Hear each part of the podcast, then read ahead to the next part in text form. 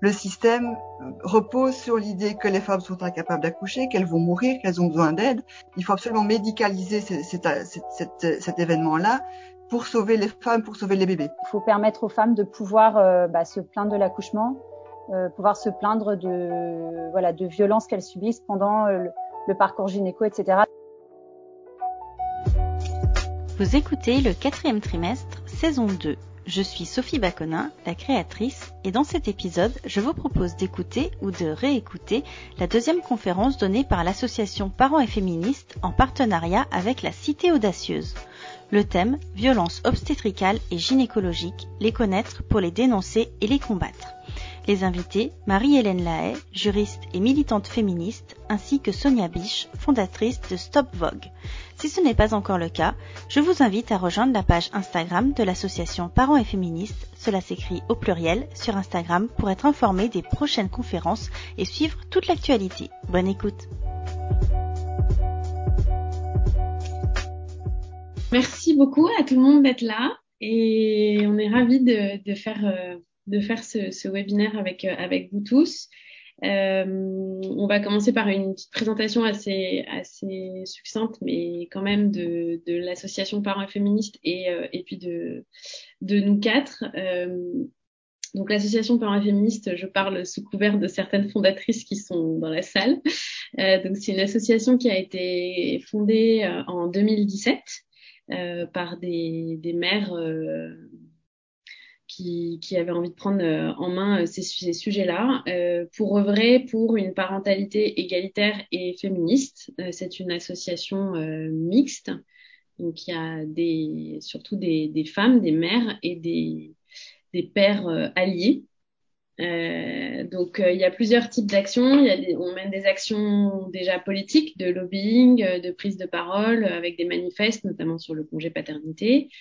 Euh, et puis des actions euh, plus de terrain, comme des groupes de parole euh, de maires. Alors actuellement, c'est surtout en surtout en visio, mais il y en a, il y en a aussi qui sont qui sont menés à la cité audacieuse, avec qui on, on réalise d'ailleurs ce soir cette cette conférence en, en, en partenariat qu'on aurait aimé faire en présentiel, mais vu le contexte, voilà, on ne peut pas. Mais mais en tous les cas, on est vraiment ravis de pouvoir la mener.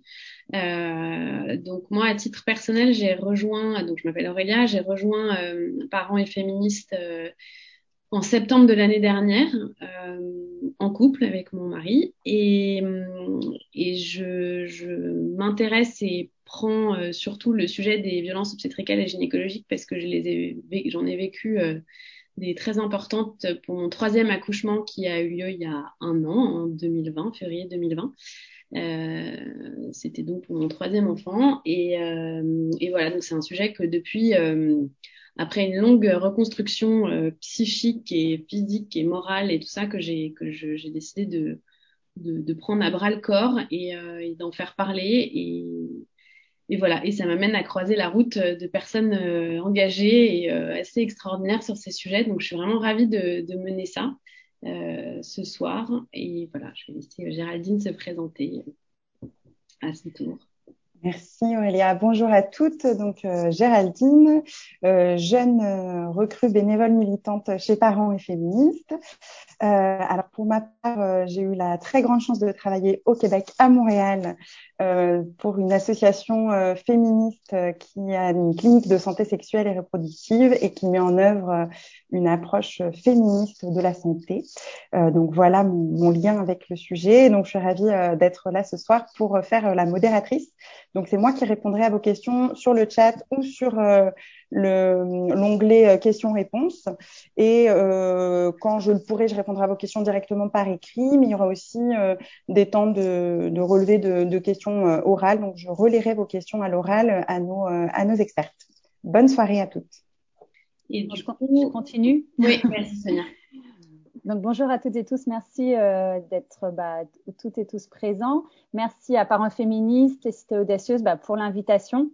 C'est vrai que c'est vraiment important. Voilà, on parle beaucoup des violences obstétricales gynéco, mais je pense qu'on n'en parlera jamais assez parce qu'il faut vraiment informer euh, sur ce que c'est et sur le fait que euh, malheureusement elles sont généralisées en France, elles sont systémiques. Enfin, elles ont plein plein de causes et euh, voilà, faut, faut permettre aux femmes de pouvoir bah, se plaindre de l'accouchement pouvoir se plaindre de voilà de violences qu'elles subissent pendant le, parcours gynéco, etc. Donc c'est vraiment merci beaucoup de parler de ce sujet. Et nous, Stop Vogue, donc on, on accompagne les victimes, on fait aussi bah, du lobby politique quoi, pour que ça bouge. Euh, on accompagne les victimes, on reçoit beaucoup de témoignages. Donc on diffuse des témoignages sur les réseaux sociaux, donc Twitter, Instagram et Facebook. On a pris le parti nous de nommer les maternités et euh, ou les cabinets gynéco ou les villes, euh, voilà, quand il y a des violences gynéco, parce qu'en fait on, on pense vraiment que c'est important de nommer pour briser le déni et pour pas qu'on se dise bah non c'était il y a 20 ans maintenant ça n'existe plus puis c'était pas chez moi. Donc le fait de nommer vraiment ça permet bah, qu'il y ait une prise de conscience de ah bah oui c'est dans ma maternité puis surtout on se rend compte que c'est partout. On a mené une grande enquête avant l'été euh, sur la naissance euh, voilà en période de Covid. On a fait une carte interactive avec tous les témoignages. Bah du coup si vous pouvez euh, partager les liens à un moment. Donc une, une, carte interactive où on a mis bah, tous les témoignages qu'on a reçus et puis les violences qu'on nous a indiquées et on se rend bien compte bah, que ces violences, elles sont, elles sont sur tout le territoire français. Donc c'est vraiment, euh, c'est pas forcément telle ou telle maternité, c'est plutôt tel ou tel praticien, telle ou telle équipe.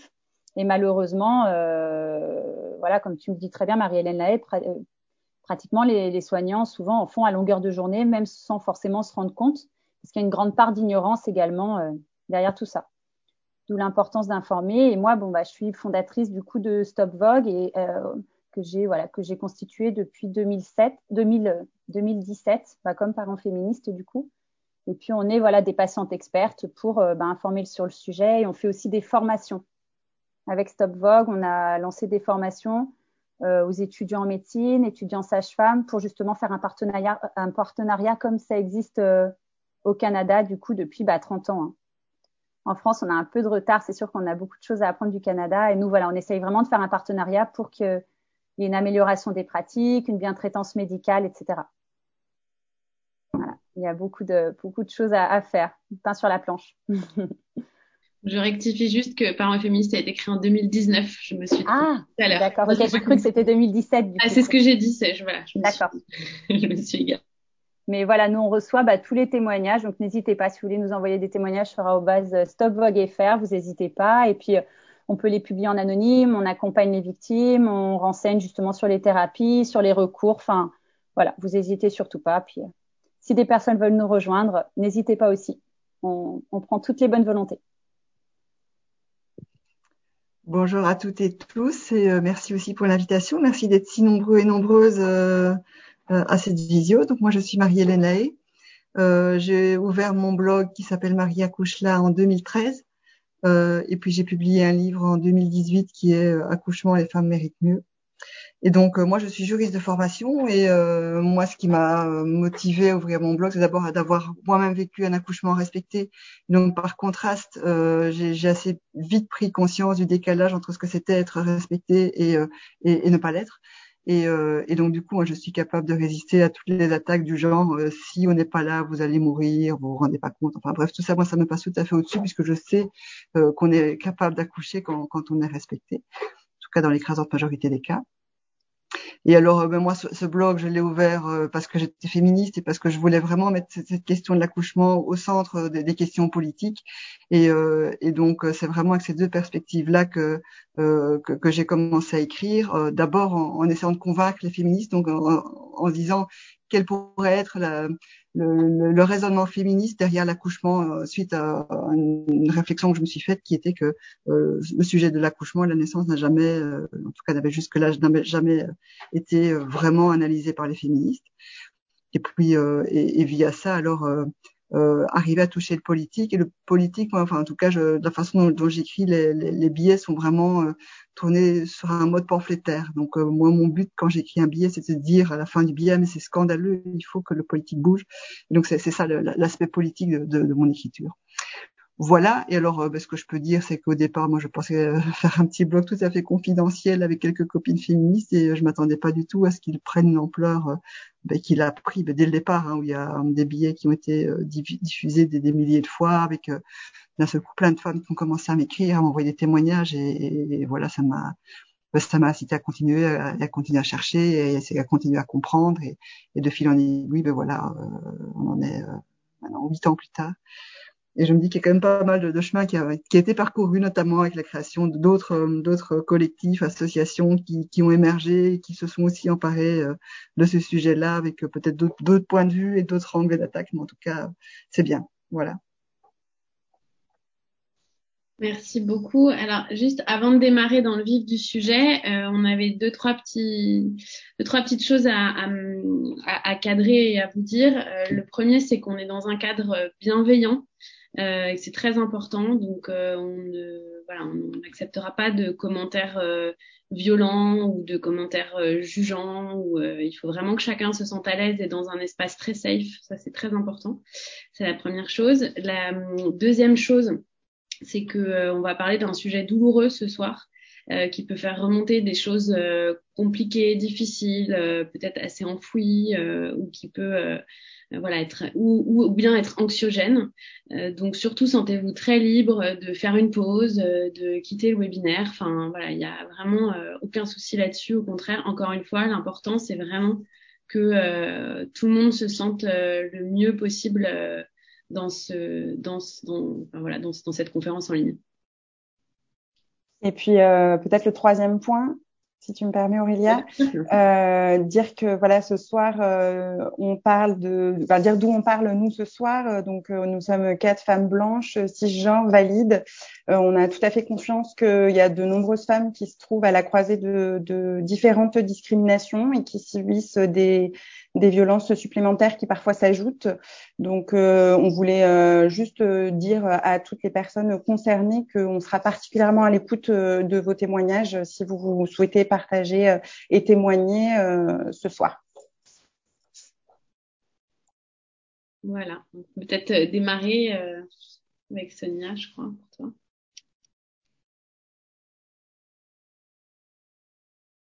Alors, ouais pour parler euh, donc euh, plus bah, définition des violences obstétricales. Donc en fait déjà voilà ce que je disais c'est l'important c'est vraiment de s'informer parce que euh, ça va permettre en fait de briser beaucoup de fausses croyances, beaucoup, beaucoup de préjugés qu'on va avoir que ce soit bah, pour la naissance, sur la naissance ou plein de choses sur notre corps, sur notre santé, etc.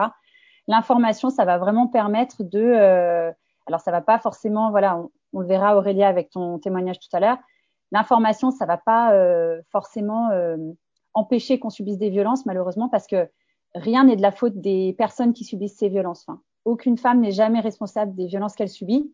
Donc, c'est pas parce qu'elle est informée, malheureusement, euh, qu'elle sera pas dans un état, dans une position de vulnérabilité comme on est quand on a des contractions ou quand on est, euh, voilà, en attente de diagnostic, de prescription, etc. chez un médecin.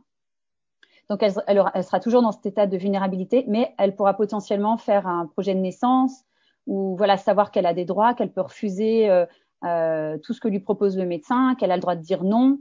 Euh, voilà, peut-être euh, savoir qu'on peut, euh, qu'on a des droits et qu'on peut voilà plus facilement s'imposer entre guillemets, même si il y a toujours ce déséquilibre entre voilà le, le médecin et la, la, patiente, le patient. Et donc voilà, c'est toujours délicat, même si on connaît ses droits euh, de euh, quand on est face à quelqu'un d'incompétent ou de malveillant, c'est difficile d'éviter des violences malheureusement. Donc dans ces violences, euh, bon, il y a le donc le non suivi euh, des recommandations de bonnes pratiques médicales. Donc par exemple, nous Stop Vogue, on a fait une action sur euh, l'expression abdominale, donc qui est le fait d'appuyer euh, sur le ventre de la mère au moment de, de l'accouchement, au moment d'expulsion du bébé. Donc ça, c'est une pratique qui est interdite depuis 2007 par la Haute Autorité de Santé. Malheureusement, elle a toujours cours en France. On l'a vu dans un podcast de Bliss, euh, Bliss Story dernièrement, où une femme a bah, failli euh, euh, perdre la vie suite à une expression abdominale. Nous, dans notre enquête, on a vu qu'il y en a encore 3% euh, en France euh, en 2020. Donc, ça fait quand même près de 25 000 accouchements par an. Donc, c'est pas du tout anecdotique. Donc, il y a le, le, le, non suivi des recommandations médicales. Ça va être aussi, par exemple, un frottis avant 25 ans. Ça, c'est non, non conforme aux recommandations. Enfin, il y en a plein comme ça à connaître. Et les professionnels de santé, bah, les connaissent pas forcément. Donc euh, ça, ça entraîne des violences. Si on fait un frottis trop jeune, bah, ça peut entraîner des traumatismes de viol, etc. Il y a la non-application de la loi Kouchner sur le consentement. Donc le fait qu'on doit toujours vous demander votre accord avant de faire un acte médical, avant de faire un examen médical, euh, une prescription, tout. Euh, vous devez être informé, on doit vous demander votre accord, vous expliquer les alternatives, les effets secondaires. En fait, votre, c'est vous qui décidez, qui devriez décider tout le temps. Et euh, en fait, le consentement, il doit être donné de manière libre et éclairée. Donc, éclairé avec l'information et libre, bah, on ne doit pas vous mettre la pression, quoi. Genre, euh, bah, si on fait pas ça, vous va mourir ou vous, vous allez mourir. Enfin, voilà, faut que soit vraiment, une, enfin, que le non soit possible. Euh, il y a des actes médicaux qui sont faits à vif. En ce moment, on a une, campagne de témoignage sur les césariennes à vif.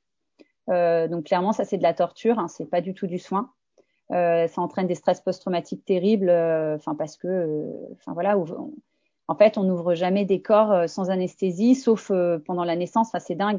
Quand on a un accident de voiture, il y a personne qui va faire un, un examen, enfin une chirurgie sans, sans anesthésier quelqu'un. Donc c'est impensable, mais bon, les femmes, on, on leur fait ça. Euh, faut se poser la question, du coup, pourquoi? Et, euh, et donc, y a donc euh, voilà, donc les actes à vif, forceps, couture de, on a beaucoup de couture aussi de, de l'épisotomie, des déchirures à vif. Ça, on peut mettre des anesthésies locales, mais euh, du coup, ça, ça c'est très peu fait. Donc, mépris de la douleur, des actes médicaux non nécessaires, le non-respect de la physiologie, euh, le non-respect des choix du projet de naissance. Et voilà, il y a le sexisme, l'infantilisation, l'humiliation, vulgarité, racisme, grossophobie, euh, non-respect de l'intimité des femmes, voilà, et tout ce qui a trait aux discriminations, euh, au jugement sur l'orientation sexuelle, sur l'identité sexuelle, tout ça, ça, ça a trait aux violences euh, obstétricales et gynécologiques. Sonia, il y a une question euh, intéressante dans, dans le chat euh, posée par Astrid qui demande est-ce qu'on considère que les violences obstétricales ne viennent que du gynécologue? Pourrait-on l'appliquer à un anesthésiste, par exemple, qui n'aurait pas fait correctement son travail lors d'une césarienne d'urgence? Tout à fait. En fait, les, les, violences obstétricales et gynécologiques, elles sont commises par les professionnels de santé. Donc ça va être gynécologue, sage-femme, anesthésiste, euh, radiologue, enfin tous les professionnels de santé qui entourent euh, le parcours gynécologique et euh, le parcours obstétrical. Donc ça va être pendant le parcours PMA, ça va être pendant une IVG, ça va être euh, voilà le suivi de grossesse, le suivi gynéco basique, l'accouchement, après ensuite de couches, etc. Enfin, c'est tout, tout ce qui a trait à ça. Donc, c'est tous les professionnels de la périnatalité qui peuvent en commettre. Et il y a, voilà, donc je, je, je disais, euh, du coup, j'allais un petit peu plus vite, je croyais que du coup, euh, mais euh, donc voilà, tout ce qui est, tout ce qui est, donc le mépris de la douleur, c'est clair que ça, voilà, césarienne à vif, ça, ça va être vraiment, enfin, je sais pas dans quel autre domaine on fait ça aux femmes euh, ou aux personnes, mais euh, je ne je, crois pas que ça existe ailleurs. Et le fait de pas respecter la physiologie aussi, enfin on y reviendra, mais euh, en fait il y a des conditions pour qu'un accouchement se passe bien. Et en fait, ça c'est très peu connu des professionnels de santé. Et donc euh, Marie-Hélène, tu le disais très très bien, c'est que en fait parfois les femmes ont l'impression, enfin en fait l'accouchement se passait bien et puis d'un coup ça, ça a tourné au cauchemar et donc, elle, euh, elle ne jure aussi que par euh, les professionnels de santé en se disant, oh là là, mais si j'avais accouché à la maison, je serais morte, par exemple. Ou, enfin, et, euh, et en fait, il faut voir pourquoi est-ce que ça a dérapé. Et souvent, quand on regarde en détail, on se rend compte qu'en fait, il y a eu des mauvaises pratiques médicales. Il y a eu toute la perturbation de ce qui, est nécessaire pour que ça se déroule bien. Ça, c'est Michel Audin par exemple, il y a Le bébé est un mammifère, qui est un petit livre tout petit et absolument passionnant. Marie-Hélène, dans ton livre aussi, tu en parles très bien dans euh, Accouchement, les femmes méritent mieux. Et ça permet, en fait, quand on connaît les conditions pour qu'un accouchement se passe bien, bon, ben, on évite la cascade d'interventions catastrophiques euh, derrière, où du coup, les femmes vont, comment dire, elles vont alimenter, ça va alimenter aussi la culture de la peur qu'on a de l'accouchement et de, de, tout ce qui nous concerne. Euh, la culture de la peur, on va se dire, oh là là, faut que je me remette au médecin parce que là, je suis incapable d'accoucher, c'est pas possible. Donc ça, tout ça, ça alimente en fait ces violences, ça alimente aussi ces fausses croyances. Donc, euh, ouais. je ne sais pas si vous vouliez rajouter quelque chose, Marie-Hélène? Oui, je vais, je vais, je vais compléter. Donc, merci Sonia. Effectivement, je suis tout à fait d'accord avec tout ce que tu viens de dire. Euh, J'ajouterais peut-être que ces, ces, violences obstétricales sont systémiques et, et quasiment généralisées. Donc, c'est ça aussi qu'il faut avoir, euh, enfin, faut avoir à l'esprit, c'est que le système euh, repose sur l'idée que les femmes sont incapables d'accoucher, qu'elles vont mourir, qu'elles ont besoin d'aide et qu'elles vont euh, absolument devoir euh, il faut absolument médicaliser cet événement-là pour sauver les femmes, pour sauver les bébés. Et il y a une surreprésentation du risque par rapport au risque réel. Donc moi, ce qui me frappe, par exemple, c'est souvent quand je donne des conférences, je demande aux gens, euh, qu'est-ce que, quel, imaginez-vous, vous êtes au XVIIIe siècle, au milieu de nulle part, euh, dans la France, euh, il n'y a pas d'hôpitaux, il n'y a pas de route, il neige, enfin bref, vous êtes dans un petit village. Et dans ce petit village, il y a environ 100 femmes qui doivent accoucher. Donc, quels que soient les risques, hein, des femmes qui accouchent pour la dixième fois, des femmes euh, qui ont des jumeaux, des femmes qui ont des maladies, enfin, bref, toutes femmes confondues. Sur ces 100 femmes qui accouchent, combien meurent? Et donc, c'est intéressant, je sais pas si vous connaissez, si vous connaissez les chiffres, mais généralement, quand je dis ça, on me cite des chiffres. je sais pas, allez-y peut-être dans, le chat. Ouais, mettez-moi les chiffres. Sur... Je me suis retenue. Oui, allez-y si vous, avez, si vous avez des idées. Donc, combien de femmes meurent euh, sur 100 quand Oui, quand il y, avait, Marie-Hélène, quand il y avait de la famine, quand il y avait des mauvaises conditions euh, sanitaires, voilà, c'est vraiment quand il y avait euh, des, maladies euh, qui n'existent plus actuellement. Alors, il y en a beaucoup qui disent 10. Alors, 5, 10. Bon, bah, c'est des gens, c'est des gens informés plutôt. 4, je dirais pas des, des, gros chiffres. Souvent, les gens, ils disent, oh là là, c'était au moins 50% ou 60%. Oui, c'est ça. Donc voilà, c'est ça peut moins que d'habitude. Mais généralement, en fait, les chiffres, les chiffres réels, c'est moins de une donc, vous voyez, y a, rien que ça, ça montre qu'il y a une surreprésentation du risque en se disant, mais oui, forcément, ils vont mourir. Donc, déjà dans ces conditions-là, oui, moins de une, on a moins de une femme sur 100 qui meurt, y compris tout risque confondu.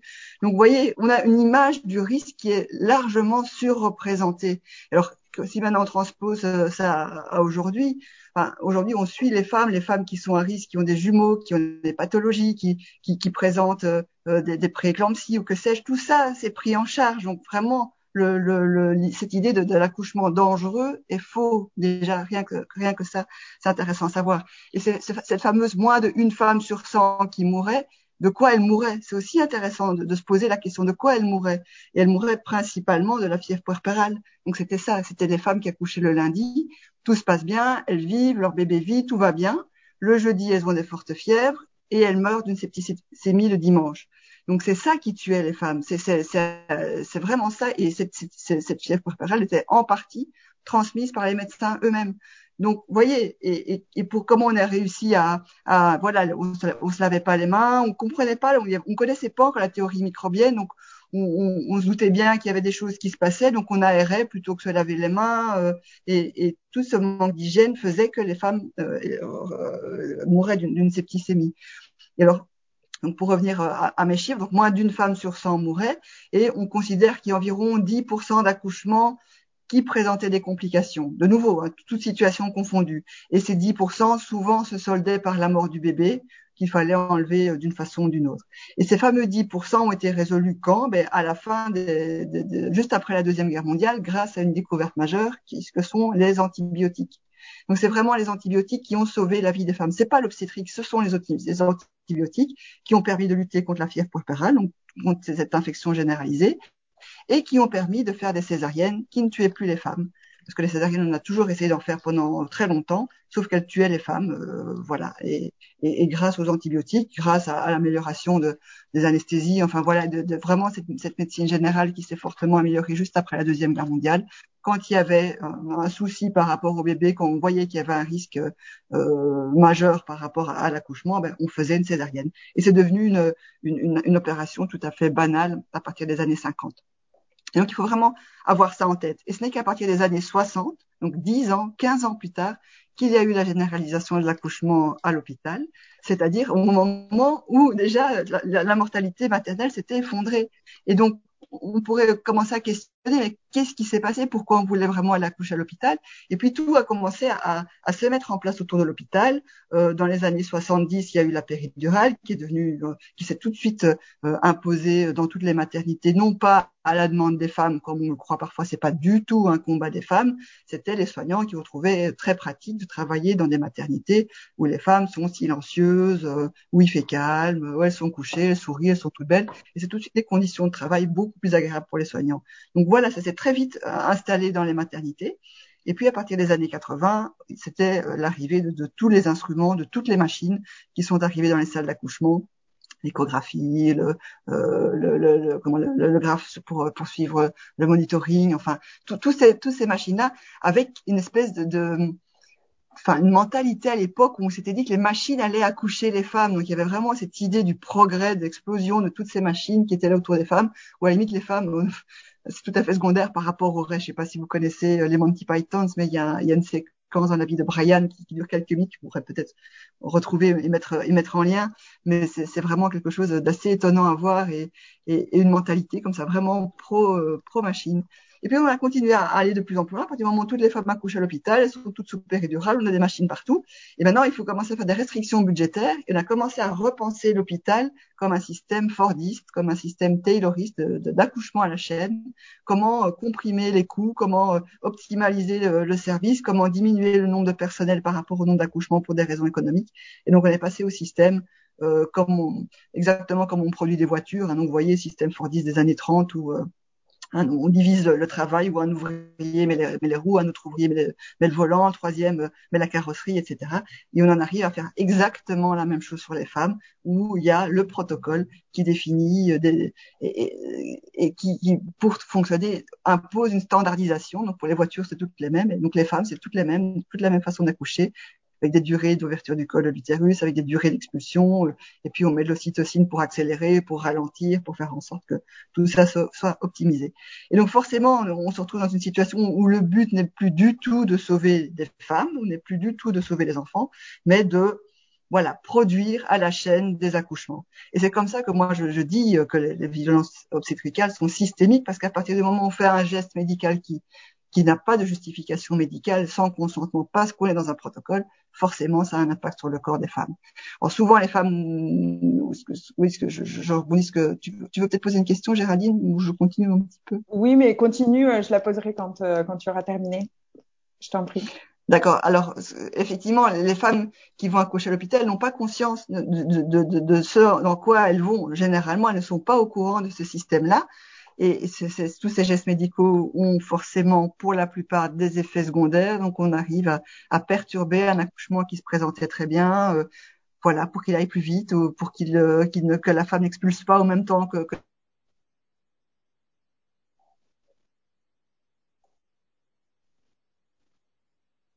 On a perdu Marie-Hélène. un petit souci de connexion avec Marie-Hélène.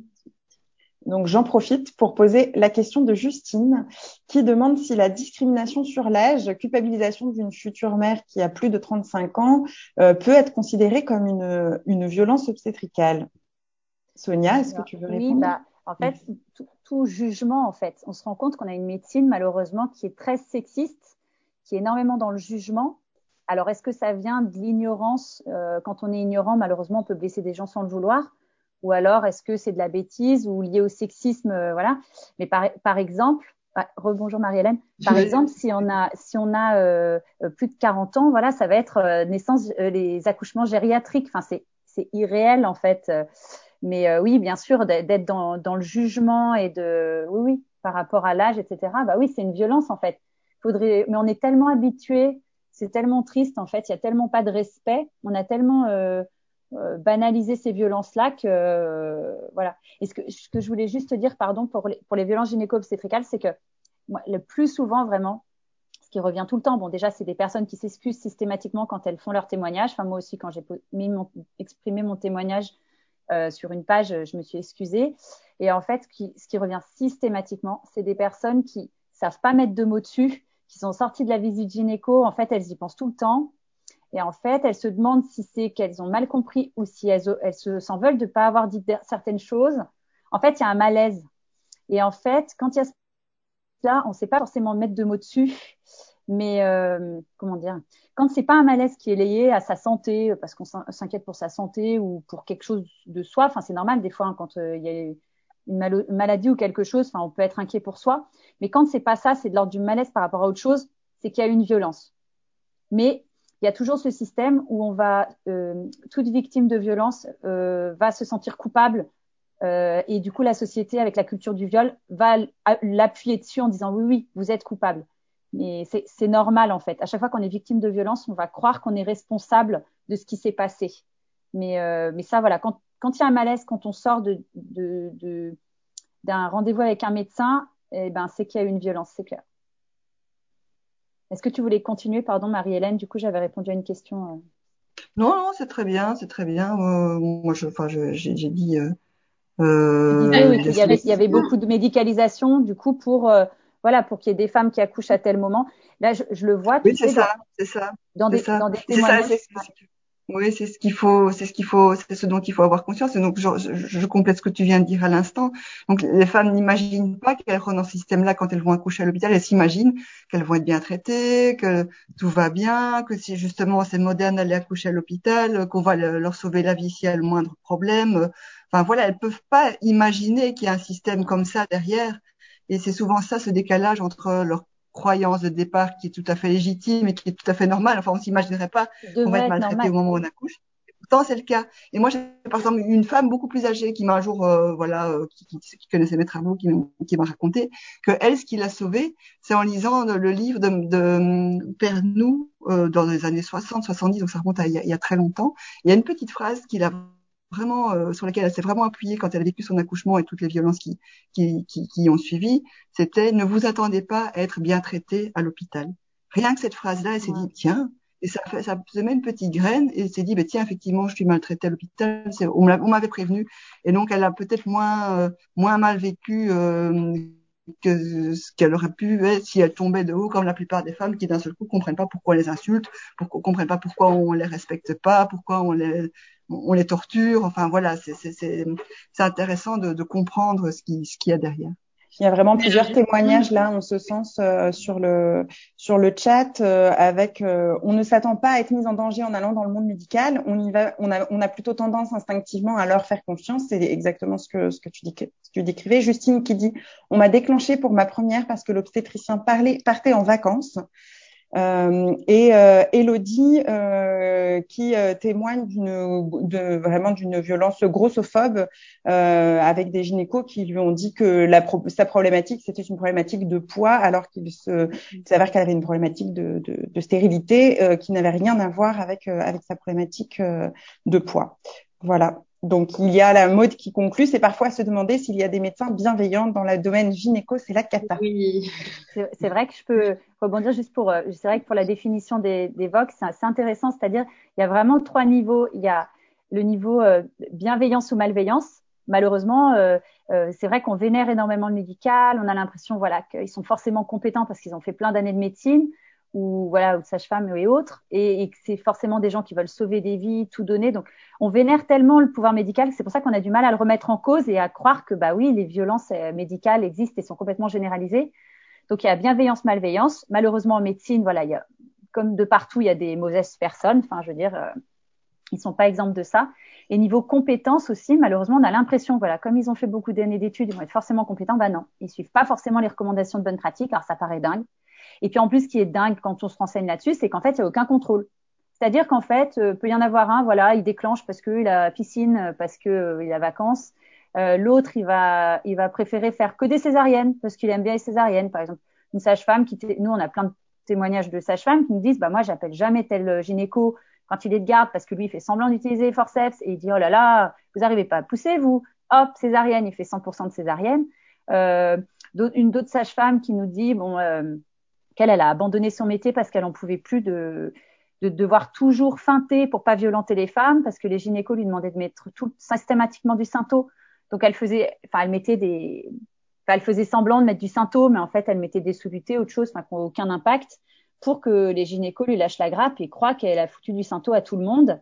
Euh, après tout le monde lui demandait aussi, bah alors est-ce que vous avez euh, euh, la, euh, percé la poche des os? Donc ça c'est pour accélérer le travail, mais au bout d'un moment s'il y a faut, faut arrêter de le faire pour rien systématiquement pour accélérer les choses. Ça peut entraîner des infections. Enfin, voilà, ça peut faire que bébé il est mal positionné parce que bah, c'était pas le moment que la poche se perce. Donc voilà, elle, elle faisait tout ce qu'elle pouvait pour euh, pas faire des actes euh, inutiles, mais euh, au bout d'un moment, elle, elle, a été fatiguée, quoi. Et c'est vrai qu'il y a beaucoup ça. Il y a la bienveillance, malveillance. Malheureusement, bah, les médecins, euh, sages-femmes et autres de périnatalité, ils ont, bah, sont pas, euh, ils sont pas exemples de ça. Et puis la compétence. Et il y a un troisième euh, problème pour l'obstétrique, c'est le respect de la physiologie. Tu en parlais très bien, Marie-Hélène. C'est que du coup, bah, quand on connaît pas la physiologie et que du coup, bah, on perturbe cet événement-là, bah, du coup, après, il y a une cascade d'intervention et on croit bien faire et on a l'impression qu'on sauve des vies. En fait, on fait n'importe. Enfin, il y a beaucoup de personnes qui font n'importe quoi parce qu'ils connaissent pas la physiologie. Donc, il y a vraiment ces trois données-là qui fait que si on n'a pas de la bienveillance et on n'a pas de la compétence et qu'il n'y a pas de la connaissance en physiologie, on est forcément dans la violence. Alors, les questions, du coup, là, enfin, parce que après ces définitions-là, ces identifications-là, c'est la question qu'on a envie de vous poser, c'est est-ce qu'on peut se préparer euh, à ne pas recevoir de violence, à, ou alors à réagir quand on quand on en a? Alors, avec mon témoignage personnel que je livrerai tout à l'heure, euh, un peu la réponse, c'est que c'est extrêmement compliqué de de de réagir sur le coup, surtout quand ce sont des violences obstétricales pendant l'accouchement, qui est un moment de vulnérabilité euh, physique euh, très forte. Euh, mais voilà, moi j'ai quand même envie de vous poser la question, qu'est-ce que vous en pensez? Est-ce qu'on peut s'y préparer? Est-ce qu'on peut les éviter? Est-ce que c'est possible quoi? Alors, il y avait juste une réponse? Oui. Non, non, je disais, une question dans le, chat, mais déjà, oui, oui le, fait de donner de conscience, déjà, ça permet parfois de, de faire des choix préalables, donc d'aller faire des alternatives, ce qui est très compliqué en France parce que le système est très verrouillé. Donc, il y a effectivement, j'ai des témoignages de femmes qui m'ont dit, ah ben, grâce à ton blog, j'ai pu euh, réfléchir à comment j'allais accoucher. Je suis allée en maison de naissance, j'ai, vécu un, un, super bel accouchement. Je m'étais pas du tout euh, orientée vers ce, ce système-là avant de te lire. Donc, on voit que le fait d'être informé permet de choisir correctement des endroits pour accoucher, avec la limitation euh, du fait qu'il y a très peu de maisons de naissance euh, et il y a très peu de possibilités d'accoucher à domicile. Avec en plus le fait que parfois même à domicile, on, peut aussi subir des violences obstétricales, même si c'est plus rare, mais en tout cas, c'est pas totalement exclu. Et alors, alors maintenant, dans les hôpitaux, ben, je dirais il faut choisir aussi. Euh, euh, il y a des chiffres qui existent en France. C'est l'avantage de la France pour, ce, pour le coup euh, sur le nombre de césariennes, sur le nombre de d'épisiotomies par hôpitaux. Donc on, on voit bien euh, enfin, c'est entre l'hôpital qui fait la, la, clinique privée qui fait 35% de césariennes et, et l'hôpital public juste à côté où il y a 10% de césariennes, on peut se dire que peut-être c'est mieux d'aller dans, dans, dans, dans l'hôpital public à côté, sachant aussi que les études montrent, par exemple, qu'il y a plus de risques dans le privé que dans le public, ce qui est contre-intuitif parce qu'on se dit, ben oui, le privé ça coûte plus cher, je vais payer plus cher et donc je vais être mieux traité, j'aurai plus de choix, etc. En accouchant dans le public, dans, dans le privé, par contre, c'est pas le cas c'est pas du tout le cas dans l'accouchement, c'est l'inverse. Moi, j'ai plutôt tendance à, dire si vous avez le choix, allez dans le public. Généralement, on vous laisse plus facilement tranquille et on, vous permet plus de faire un peu ce que vous voulez, moyennant évidemment. Bon, mais, mais je trouve que le privé, c'est ce qu'il y a de pire. Euh, vraiment, euh, enfin, il y a, y a, peu d'hôpitaux privés où ils ont vraiment une culture du respect. Euh, de, de, enfin voilà, certains qui commencent doucement à se positionner dans, dans ce secteur-là, mais la norme, c'est pas du tout respecter les femmes dans le privé, c'est faire un maximum d'argent, y compris euh, en faisant des césariennes, alors qu'on a que, alors que ces, cliniques sont de niveau 1, donc a priori n'accueilleraient que des, accouchements parfaits, euh, non pathologiques, et, et le niveau de, de, de, de, césarienne devrait avoisiner le 0%, quoi, donc pour, pour dire les choses clairement.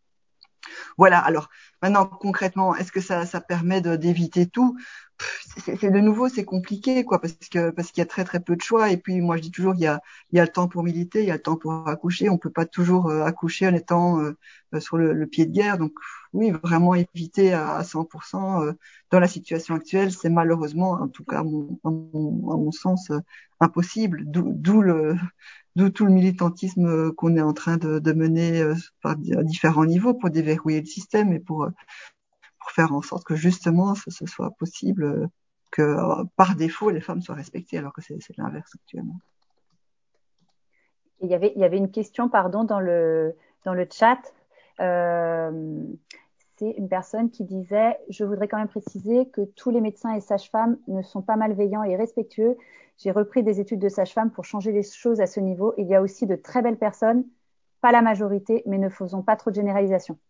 Alors en fait, c'est toujours compliqué, c'est-à-dire que quand on parle de viol, euh, euh, je veux dire quand on parle, quand une femme va parler euh, bah, qu'elle a été violée, les hommes, ils vont pas dire ah mais moi je suis pas un violeur. Mais par contre, malheureusement, dans le domaine, ouais, mais c'est quand même moins, j'ai l'impression. Enfin, je sais, je sais pas, je les vois moins dire moi je.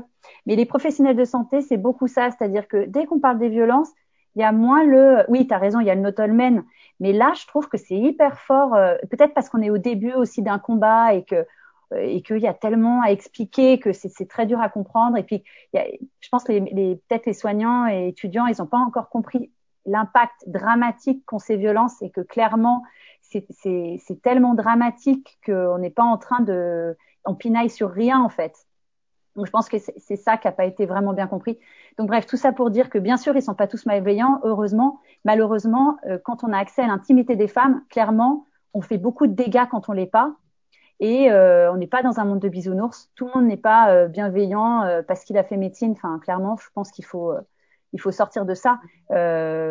Il y a de nombreux témoignages dans le chat qui disent que la problématique vient, euh, vient probablement aussi de, de, la formation. Bien sûr, euh. vois, bien sûr il y a, dans la formation, il y a beaucoup de problèmes également. Par exemple, bah, cette personne donc, a repris des études de sage-femme.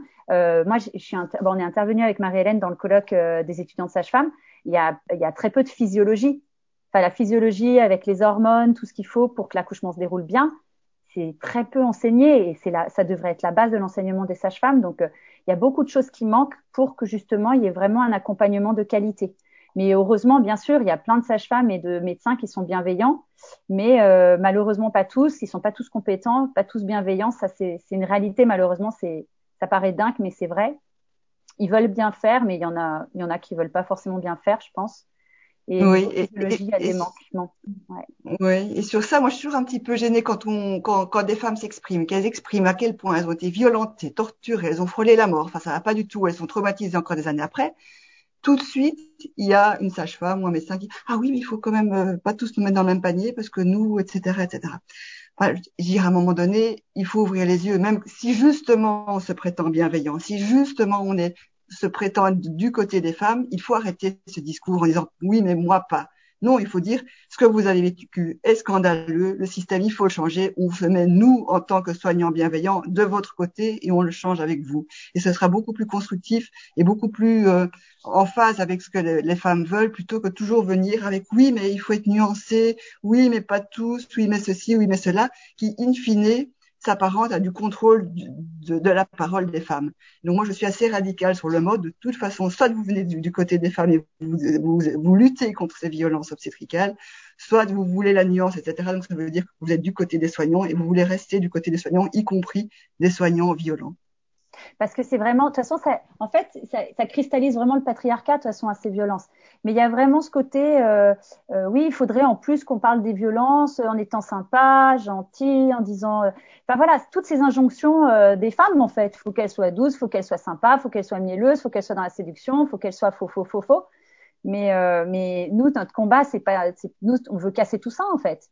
On veut juste arriver à, à parler clairement de l'impact dramatique que ça, a, parce que les femmes qui souffrent de ces violences bah, elles sont euh, potentiellement en stress post-traumatique. Donc ça, ça entraîne beaucoup de suicides. Donc euh, clairement, il y a beaucoup de femmes qui ont vécu des violences qui sont pas là pour en parler. C'est pas rien en fait l'impact. Et après, enfin moi à titre personnel, je sais pas toi Aurélien, mais pour me remettre, moi j'ai déboursé pas loin de 5000 euros, je pense, par an de thérapie et tout pour arriver à enrayer le stress post-traumatique. Donc clairement, toutes les personnes ne peuvent pas se payer ça. Toutes les personnes n'ont pas forcément le temps.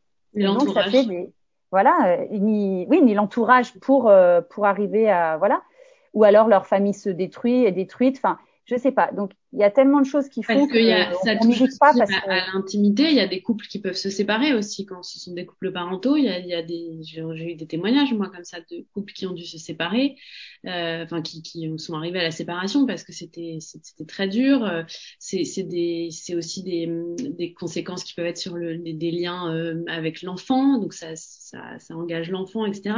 Et en fait euh, ça me permet de rebondir sur un une définition que vous avez toutes les deux d'ailleurs et Sonia et Marie-Hélène dans plusieurs euh, écrits ou plusieurs euh, euh, conférences que j'ai pu suivre aussi, c'est que je trouve très intéressante votre approche de, en fait, la violence, elle se définit du côté de la patiente ou du patient et pas du côté du soignant. C'est pas le soignant qui va dire vous avez reçu des violences ou pas, c'est la c'est la patiente et, et enfin en l'occurrence là dans, dans gynéco obstétrique c'est plutôt des patientes et, et, donc ce, ce sont elles qui vont dire je j'ai vécu euh, j'ai vécu ça et ça doit être pris comme une violence en fait. Parce qu'en fait, c'est le côté, c'est le côté, comme tu dis, de, euh, parce qu'en fait, quand on dit violence obstétricale gynéco, Monsieur Nizan ou d'autres personnes disent, ah là là, mais c'est dur, le mot violence, mais non, il n'y a pas de volonté de nuire. Donc, il n'y a pas besoin de volonté de nuire. Il peut y avoir, voilà, dire quand même. L'ignorance, voilà, il peut y avoir de l'ignorance. Clairement, euh... bon après, c'est vrai que c'est pas moi qui le dis. Donc, euh, Martin Vinclair, euh, dernière conférence où je l'ai entendu, donc tout le monde, minim... enfin pas minimisait, mais disait voilà beaucoup d'ignorance, etc. Et puis lui, il a pris la parole à un moment, il a dit euh, excusez-moi, mais enfin, je veux juste préciser qu'il y a beaucoup de personnes qui sont perverses dans le médical, qui sont vraiment euh, euh, pas saines du tout. Et c'est souvent, les, c'est plutôt les personnes qui dirigent qui sont en haut. Donc voilà, c'est un médecin qui l'a dit, c'est pas moi. C'est juste qu'il faut aussi sortir de ce truc en disant euh, non, les gens, ils sont forcément tous bienveillants et bien traitants. Je pense qu'il faut arrêter avec cette naïveté-là aussi quelque part. Et la violence, donc, elle est réelle parce qu'en fait, c'est pas le point de vue des soignants, c'est le point de vue des victimes. Et cette violence-là, elle entraîne des stress post-traumatiques. C'est hyper grave sur la santé, que ce soit la santé des femmes, en premier lieu qu'ils vivent dans leur chair, mais les bébés, quand ils ont du rien, que ça entraîne des, des souffrances fétales ou qu'ils ont les forceps parce qu'on n'a pas permis à la mère de changer de position, euh, donc bah, qui s'est mal présenté, puis qu'il y a les forceps ou, ou qu'il y a des césariennes pour rien. Enfin, je veux dire, le bébé, il subit clairement ces violences. Alors, il parle pas, donc c'est pratique. Et en plus, donc les violences, ça entraîne que ça brise le lien avec l'enfant, c'est difficile. Et en plus, le bébé, comment dire, on dit comme s'il était responsable des violences, parce que souvent on va dire, oh là là, mais c'était pour sauver votre enfant. Oh là là, les femmes, elles veulent pas d'épisiotomie parce qu'elles préfèrent leur périnée. J'ai entendu aussi, elles préfèrent leur périnée à leur enfant, c'est horrible. Que l'épisiotomie, ça évite pas les déchirures graves. Il y a vraiment un abus d'épisiotomie en France. Donc, en fait, on oppose le bien-être du bébé et de la mère, comme si la mère était un être hyper dangereux et que elle voulait forcément la mère de son enfant. Enfin, c'est assez dingue en France. Donc ça, l'impact sur la mère, sur son lien avec son enfant, euh, l'enfant aussi l'en subit. Puis quand il a sa mère en stress post-traumatique, il peut pas s'occuper de lui. Enfin, voilà, Aurélia, je, voilà, moi, euh, ma fille, j'ai vraiment rencontré, enfin, j'arrivais pas à m'en occuper. Enfin, c'est triste, mais c'est la réalité. Et puis le conjoint, tu le dis très bien, au bout d'un moment, il a, il a pas évité les, les violences, il nous a pas protégés. Donc clairement, bah, ça, ça pose un peu des petits problèmes. Puis quand on enchaîne les dépressions du postpartum, c'est pas, enfin, ou les stress post-traumatiques, c'est pas forcément hyper fun. Quand il y a plus de libido, quand il y a plus l'envie de vivre, quand, enfin, c'est pas super fun pour l'autre. Donc, euh, donc oui, il y a beaucoup de, enfin, les conjoints, ils sont aussi euh, co-victimes parce que quand ils ont vu les violences, déjà ils culpabilisent de pas les avoir évitées. Et puis en plus, euh, voilà, ils ont eu peur aussi pour la vie de, de leur partenaire, euh, de, de l'enfant. Donc ils peuvent aussi eux souffrir de stress post-traumatique c'est sûr qu'ils ne vivent pas directement les violences, mais ils peuvent aussi en souffrir et du coup, donc ils voudront pas écouter quand euh, leur femme elle va leur parler des violences. Clairement, ils voudront pas entendre parce que ça renverra leur culpabilité. Et en plus, ils s'en sentiront pas légitimes pour se plaindre parce que déjà ils s'en veulent de rien avoir fait. Donc en fait, c'est hyper, enfin, c'est pervers, c'est-à-dire que ces violences, elles vont, elles vont impacter toute la famille, quoi. Et c'est pour ça que ça, ça a vraiment des conséquences directes et que ça peut faire euh, éclater des familles, clairement, c'est mm. sûr. Il y a Claudine sur le chat qui euh, qui ramène la dimension politique en rappelant le côté systémique euh, et rappelant que en fait c'est l'ensemble du système qui est violent, le patriarcat, le néolibéralisme et que la, la, la conséquence en fait euh, de ces violences se se, se matérialise particulièrement dans, dans, dans l'accompagnement des, des, femmes. Et euh, il y a Sophie, sage-femme, qui, euh, qui rejoint tout à fait euh, les propos de Marie-Hélène, qui dit la base du dysfonctionnement est que la pratique médicale est fondée sur la peur des risques liés à l'accouchement et non sur la confiance inconditionnelle de la capacité des femmes et des bébés dans la mise au monde. Oui, bien évidemment. Merci. Merci. Oui, et c'est toujours ça, parce que c'est toujours un petit peu le, tout à fait, hein, c'est un petit peu l'argument qu'on me sort toujours. Oui, mais les femmes, on a absolument le médico-légal. C'est devenu le médico-légal. Il faut absolument se protéger euh, de, de, ces méchantes femmes qui après vont porter plainte contre nous. Donc de nouveau cette vision misogyne et, et de, hein, des méchantes femmes qui, qui, vraiment est très imprégnée dans, dans, la, dans la culture médicale.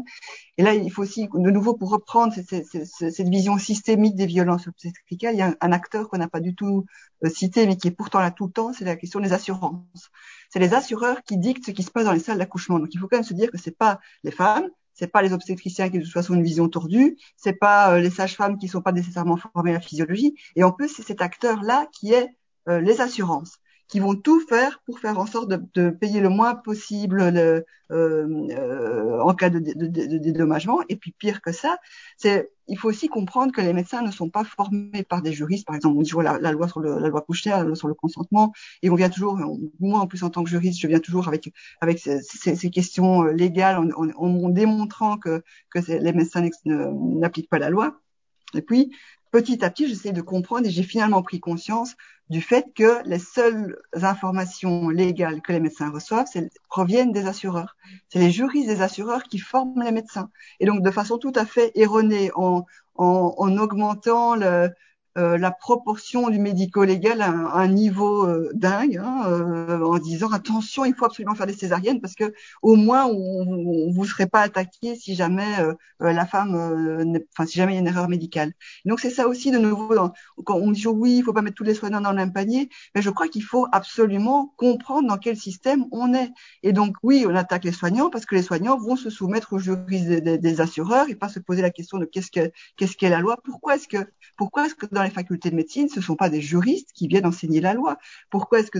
voilà, c'est quand même des, questions assez élémentaires qu'il faudra un, jour poser sur la table. Euh, et, donc voilà, moi, je, je, suis toujours un petit peu... Euh, enfin un peu agacé par euh, par les soignants qui sont sur le mode oui mais il faut pas les attaquer tout le monde etc etc etc il faut être nuancé il faut absolument euh, dire à quel point certains sont quand même gentils euh. non non non. Moi je suis vraiment pour démonter le système du début à la fin y compris dans toutes ces composantes qui qui finalement euh, provoquent de telles violences sur les femmes et tu sais, Marie-Hélène, c'est vrai que c'est très étonnant parce que, en fait, on se rend vraiment compte, hein, notre monde, tout est vraiment inversé. C'est-à-dire que c'est pour ça qu'il marche vraiment sur la tête, quoi. Quand, tu, quand une personne va euh, dénoncer ces violences qu'elle a subies, elle va paraître comme fragile, faible, etc. Et au final, nous, on, lutte contre ces violences et au final, c'est c'est l'inverse, quoi. C'est ces personnes qui disent gynéco-bashing, qui n'ont pas envie d'entendre, parce qu'ils font du déni et le déni, en fait, c'est vraiment, c'est inconscient, c'est pas, c'est pas que de leur faute. Alors bien sûr, ça, ça l'est aussi, mais c'est aussi parce que de ne pas avoir la capacité, la force de voir la réalité en face, ça fait que notre cerveau, il, non, il, il trouve plein de subterfuges où il, il veut pas voir la réalité en fait, parce que c'est, en fait, c'est, c'est plus l'inverse en fait. Les personnes qui osent parler des violences qu'elles ont subies, qui osent dénoncer, qui osent, voilà, dire oui, je suis une victime, oui, j'ai été une victime et euh, ça n'est pas normal ce que j'ai vécu. Ça, c'est être forte, clairement. Euh, mais par contre, ne pas euh, entendre ou avoir peur, avoir besoin de petits mots doux, ça, clairement, ça, à mon sens, ça ne. Alors, je comprends que ce soit pas simple d'entendre, mais ce que j'explique, c'est vraiment que c'est beaucoup plus dur à vivre dans sa chair. Mm. C'est sûr, c'est comme tout, hein, toutes les violences, c'est pas, c'est pas sympa de, voilà, d'en parler ou de les voir, de voir des victimes, tout ça, mais de subir dans sa chair, c'est pire en fait. Donc c'est sûr que c'est important quand même d'avoir ces échanges-là et de, bah, de croire les femmes, quoi, je crois. Bah, sur, sur, les violences euh, obstétricales, parce que là, on, on, parle beaucoup des violences obstétricales euh, là, mais euh, il y, a, y, a, aussi tout le tout ce qui va entourer, mais ça c'est beaucoup plus global sur la parentalité ou sur la maternité particulièrement. C'est ça va être le plus beau jour de ta vie, tu vas avoir ton bébé, ça va être l'éclat total. Il y a tout, tout, tout ça aussi qui, qui est autour de, de, de la parentalité, principalement de la maternité, qui est aussi une des raisons pour lesquelles euh, parents féministes et d'utilité publique, quoi. C'est que c'est de, de, de, de, de, faire tomber tous ces mythes aussi et de, euh, et de se rendre compte qu'il y a autant de, de situations particulières que de personnes. Euh, et donc, quand tu couples le côté euh, ça va être le plus beau jour de ta vie avec euh, la suprématie de la blouse blanche, ben c'est terrible en fait. Le, la chute est d'autant plus vertigineuse derrière. Donc, donc oui, yes. Euh, voilà, là, du coup, je regarde un peu l'heure euh, et je pense qu'on peut, euh, on peut avancer un peu euh, pour arriver un peu à des solutions. Euh, oui, il y a beaucoup de questions en ce sens. Donner des, des, voilà, des, des, des, choses pour, pour aider. Donc je, je, fais une petite euh, une petite incartade par mon histoire à moi. Je vais pas tout détailler parce que déjà c'est trop long et qu'en plus euh, c'est pas le sujet du soir et c'est pas ça qui est intéressant. Euh, J'ai témoigné en l'occurrence dans un épisode de podcast euh, Le Tourbillon, l'épisode 72 si jamais ça intéresse des personnes de l'écouter. mais la, spécificité de mon histoire c'est que alors moi c'était une, une sage-femme qui m'a violentée pendant plus de 10 heures tout, enfin voilà, physiquement, moralement, psychiquement, euh, psychologiquement, euh, enfin la, la, totale. Euh, pourtant, c'était mon troisième enfant et j'avais eu deux super accouchements avant. Et pourtant, j'avais fait un projet de naissance. Je voulais avoir un, un accouchement physio. J'avais choisi la maternité pour parce que dans, dans, dans mon environnement, c'était celle qu'on m'avait recommandée. Euh, J'étais donc très informée, j'avais tout lu, très préparée. Enfin, vraiment le truc où je m'étais dit ça m'arrivera jamais à moi. Et en plus, à l'hôpital, on m'avait assuré que, donc c'était un hôpital public, mais on m'avait assuré qu'il y avait toujours une sage-femme de garde qui serait hyper contente de faire un accouchement physio euh, ce jour-là. Donc j'étais euh, vraiment, j'y allais, euh, enfin on y allait d'ailleurs tous les deux la fleur au fusil. et rien ne s'est passé comme ça devait. Les trois quatre premières heures, si parce que j'ai eu une sage-femme géniale. Et puis changement de garde et là j'ai eu voilà. Donc alors c'était une sage-femme qui partait à la retraite 15 jours plus tard, qui a passé 10 heures à, nous expliquer qu'elle faisait le pire métier du monde, que c'était horrible, qu'elle avait été maltraitée toute sa vie, que, euh, enfin vraiment, elle en avait très gros sur la sur la sur la patate. Donc euh, j'ai pas encore euh, été jusqu'au bout de cette démarche-là avec la maternité dans laquelle j'ai accouché, mais je voudrais aussi savoir comment ça se fait qu'elle était encore en service et, et qu'elle travaillait encore en salle de naissance à ce moment-là, parce que je pense que je suis pas la seule à avoir été victime. Et donc évidemment, le, ce qui est primordial, c'est de savoir ce que sont les violences euh, gynécologiques et obstétricales pour pouvoir les identifier sur le coup. Parce que ce qui m'a beaucoup aidé, c'est de savoir que j'étais en train d'en vivre. Alors, ça peut paraître dingue parce qu'on se dit, mais pourquoi tu les as pas arrêtés bah, Tout simplement parce que quand on est euh, ouverte à 6 cm, en fait, on les arrête pas. J'ai même demandé à mon mari de surtout pas crier sur la sage-femme et surtout pas s'énerver parce que j'avais peur qu'elle soit encore pire derrière. Ça, c'est vraiment le, le comble. Euh, et j'ai même fini par écouter euh, ses problèmes et sa vie en me disant bah si je fais preuve d'empathie peut-être que elle va mieux me traiter ça n'a pas du tout été le cas ça m'était de mal en pis mais mais voilà donc l'identification des violences obstétricales parce que je, je, vois passer un peu sur le chat qu'il y a des femmes enceintes donc j'imagine à quel point ça doit être anxiogène aussi d'entendre tout ça faut aussi euh, le rappeler. Euh, mais c'est très important de savoir ce que c'est aussi pour pour l'identifier tout de suite. Parce que plus tôt on en parle, plus, plus tôt on se rend compte qu'on en a vécu. Enfin, c'est en tous les cas ce que moi je ressens. Plus tôt on se rend compte qu'on en, qu'on en a vécu, plus tôt on, on en parle, plus tôt euh, on peut agir. Parce que comme disait Sonia, le stress post-traumatique, euh, il arrive après. Alors moi, il m'a complètement surpris, parce qu'en plus c'était après le confinement. Tout de suite après la naissance de mon fils, on été confinés. Et je me suis retrouvée euh, à, à, en fait, à a complètement m'écrouler à la fin du confinement. Euh, donc le stress post-traumatique, il est arrivé euh, un peu à rebours, euh, mais j'ai pu tout de suite identifier qu'il y avait un problème. J'ai pu tout de suite surtout me dire il faut absolument que je me fasse aider, que je que je peux en parler, etc. Et ça, je pense que c'était très important. Donc si jamais je peux faire passer ce, ce message-là ce soir, et j'ai eu la chance entre guillemets, la chance, mon malheur que ce soit aussi mon troisième accouchement, donc euh, je sache qu'un accouchement, ça peut aussi bien se passer parce que quand c'est son premier accouchement, euh, j'imagine même pas le, bah, Sonia, euh, voilà, énorme traumatisme derrière. Puis parfois, du coup, on peut pas non plus euh, aller au bout de la, construire, la, la famille qu'on aurait voulu construire. C'est, c'est, extrêmement traumatisant. Euh, donc voilà, je, je je sais pas si on peut les prévenir ou s'y préparer. Dans mon cas, on n'a pas pu, donc euh, voilà. Mais euh, derrière, il faut savoir qu'il y a des choses qui existent et, euh, et, qui peuvent vraiment permettre de se reconstruire assez rapidement quand, quand ce sont pas des alors que évidemment je ne parle pas de cas extrêmes où on a frôlé la mort comme euh, dans le cas en effet de d'expression de, abdominale euh, terrible, etc. Euh, mais voilà, je, je, on voulait aussi que ce soir euh, vous parler de, de ce qu'on peut faire derrière, que ce soit des outils euh, juridiques pour euh, pour aller au bout. Alors moi, dans mon cas, on a écrit à la maternité, on n'a pas été jusqu'au dépôt de plainte, mais on a écrit à la maternité et on a été reçu, et, et aussi des outils psychologiques, des thérapies qui peuvent exister. Euh, moi, j'ai fait ce qui s'appelle de l'ICV, l'intégration de cycle de vie. Donc, Sonia peut-être en reparlera tout à l'heure. Euh, parce que ça existe, parce que c'est quand même de plus en plus euh, écouté, ces histoires-là. faut aussi euh, reconnaître ça. C'est de plus en plus entendu, c'est de plus en plus écouté. Et, et, et, en parler aussi à l'hôpital parce que l'hôpital, oui, c'est un système, mais parfois c'est aussi une personne qui a, qui a, qui, a, qui, a défailli là. Et en l'occurrence, moi, j'ai tout de suite été écoutée, par exemple, par l'équipe soignante. J'ai pas eu une seule personne qui m'ait dit euh, euh que que que j'ai que que ça s'était pas passé comme ça, que machin. Par contre, ils m'ont dit oui, on savait qu'elle allait pas bien. Donc là, c'est le petit truc que j'aimerais quand même revoir avec eux parce que là, je comprends pas très bien. Mais euh, voilà, en parler, en parler et libérer la parole et libérer l'écoute aussi. Euh, n'hésitez pas à demander autour de vous à comment les accouchements se sont passés euh, si les femmes ont des choses à dire, elles, elles, elles, le diront à un moment ou à un autre, ou en tout cas, elles sauront qu'il y a des, des, oreilles attentives. Quoi. Voilà, ça c'était ma petite euh, parenthèse euh, aussi pour, pour, bah, pour, pour témoigner moi, et puis pour, pour dire que vous n'êtes pas seul et, et que ça arrive même quand on est, même quand on est informé. et maintenant, je vais laisser la parole à Marie-Hélène et à Sonia pour, pour, tous les outils que vous pouvez mettre en place pour vous reconstruire derrière. Il y a beaucoup de demandes dans, dans le chat et dans le question-réponse sur comment se défendre, quelle action mener suite à une violence, que peut-on dire, que peut-on faire? Mm.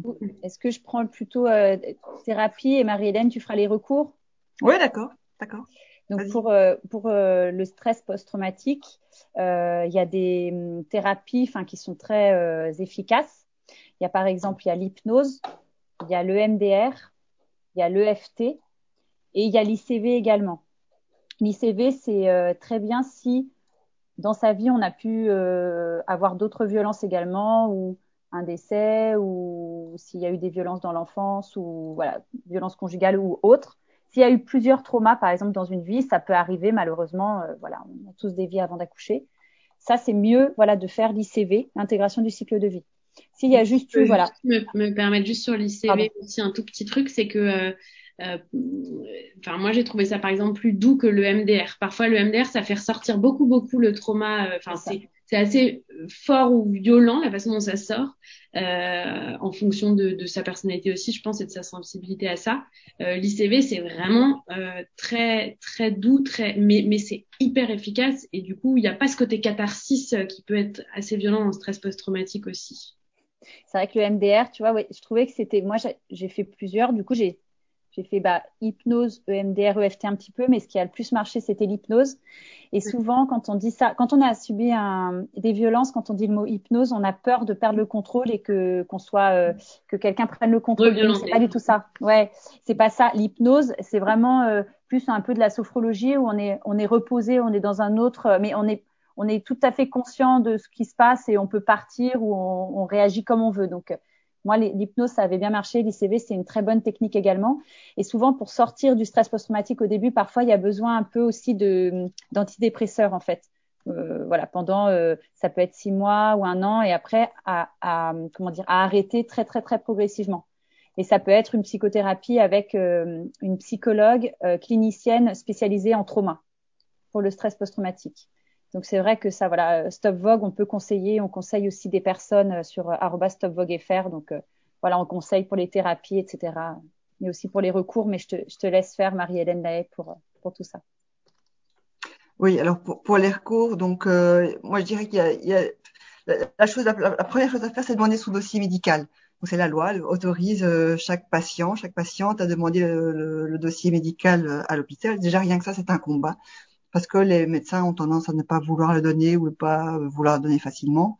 Et, euh, et, après coup, et donc ce dossier médical a un intérêt parce que c'est a priori euh, toute une série de données euh, sur le déroulement de l'accouchement. Et donc parfois c'est compliqué à lire évidemment quand on n'est pas médecin, mais ça, il faut voilà souvent demander à une sage-femme ou un médecin de confiance de nous aider à, à lire euh, et à, analyser et à comprendre ce qui est écrit ça peut être intéressant parfois pour mesurer le décalage entre ce qui s'est passé et, ce qui est écrit.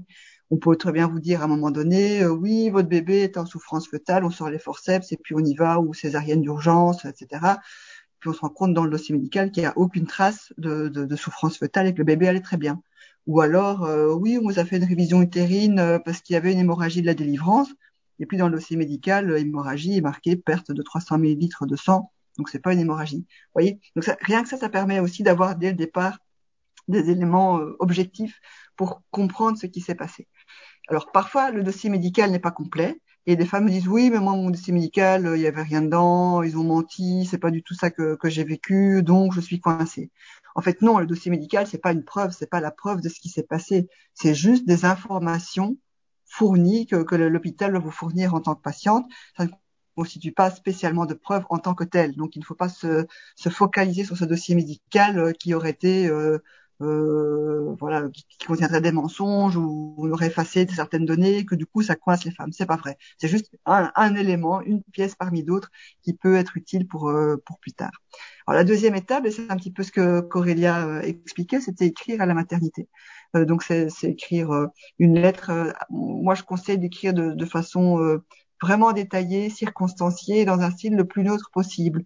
Donc pas du tout euh, sous le mode euh, attaque personnelle, insulte, euh, revendication, très. Enfin voilà, c'est vraiment essayer d'avoir enfin, une technique que j'avais avant, j'arrivais à écrire de façon normale, on va dire, mais avant, quand j'étais plus jeune, j'avais du mal à écrire comme ça, donc j'écrivais vraiment en me lâchant, mettant toute ma colère et, ma haine dans, les lettres. Et puis après, je repassais dessus, ça c'est des traitements de texte où on, remplace un mot par un autre, on enlève les cinq points d'exclamation, mais juste un point. donc il y a moyen de retravailler vraiment une lettre pour qu'elle soit vraiment la plus neutre possible. Éventuellement aussi, faites-vous aider si euh, si vous n'êtes pas à l'aise avec l'écriture, il y a toujours des gens autour de vous qui seront tout à fait prêts à, à, à vous aider. Donc, voilà, je me permets juste pour, pour la lettre, je me, quand j'écrivais, je l'ai écrite euh, deux ou trois semaines après l'accouchement et je me, je me suis forcée à, à enlever le plus d'émotionnel ou de d'affectif possible. Alors c'est terrible, hein, c'est encore une fois euh, se faire euh, voilà se mettre à la hauteur d'eux. Mais euh, mais je me disais en fait j'ai tellement peur qu'en la lisant ils se disent ah, c'est une femme sous hormones qui vient d'accoucher euh, voilà. Et j'ai même fait mais parce que c'était aussi très important pour lui parce qu'il l'avait vécu de plein fouet et que le stress post-traumatique il l'a aussi vécu de plein fouet j'ai mon mari avait écrit en fait une, une, page aussi de la lettre. Moi j'en ai écrit deux il en a écrit une pour appuyer. Il a fallu comme si j'avais besoin aussi de cette caution là alors encore une fois c'était important pour lui et c'est lui qui l'a fait de, de, bon cœur mais mais et qui voulait le faire, mais mais il y avait un côté, bah je je je veux pas qu'on me prenne pour une femme sous hormones euh, qui qui exagère le truc quoi. Et je pense que c'est mal, enfin ce qui, alors plutôt que en fait, je l'ai pris comme de la manipulation. Je me suis dit bon bah je les manipule un peu aussi ceux qui vont lire, euh, plutôt que de le prendre comme euh, oh là là, je dois encore me soumettre euh, à leur truc. Je me suis dit bon bah au moins peut-être qu'ils me liront plus facilement. Et, et en l'occurrence, ça a marché. Je sais pas si c'est ça qui a marché ou pas, mais mais et j'ai eu à le faire il y a pas très longtemps pour un, un, praticien qui avait maltraité ma fille aussi. Et pareil je, je j'ai écrit avec le plus de neutralité possible euh, affective euh, parce que c'est comme ça qu'on est le, plus entendu je pense. Tout à fait. Oui oui ça je, je confirme. Et, ça c'est, vraiment l'écriture de, de juriste aussi hein, qui est qui est capable d'aller euh, sur une scène de crime, aller euh, expliquer les choses de façon la plus objective et, et neutre possible, en, se référant, alors si, si, nécessaire aussi, alors donc non seulement écrire le déroulement en allant vraiment très loin dans, dans, dans les détails. On m'a dit ça, euh, il s'est passé ça, euh, le médecin m'a dit que, enfin vraiment aller loin dans, dans l'explication. Et si c'est possible, faire le lien avec les mauvaises pratiques médicales. Bah, typiquement, euh, euh L'expression abdominale est interdite depuis, 2010, depuis 2007, mentionnée ou a fait expression abdominale, alors que cette pratique est interdite par la Haute Autorité de Santé depuis 2007.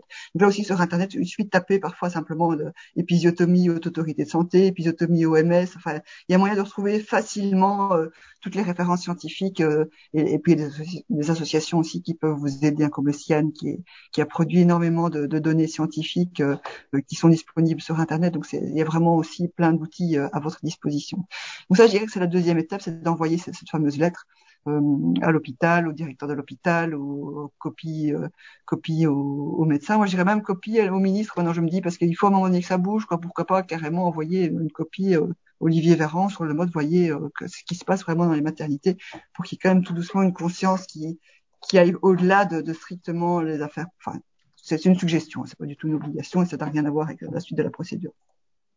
Alors après, euh, toute la question c'est, et puis on demande quoi à la fin? Donc euh, toute la lettre est, voilà, rédigée, puis finalement on termine comment?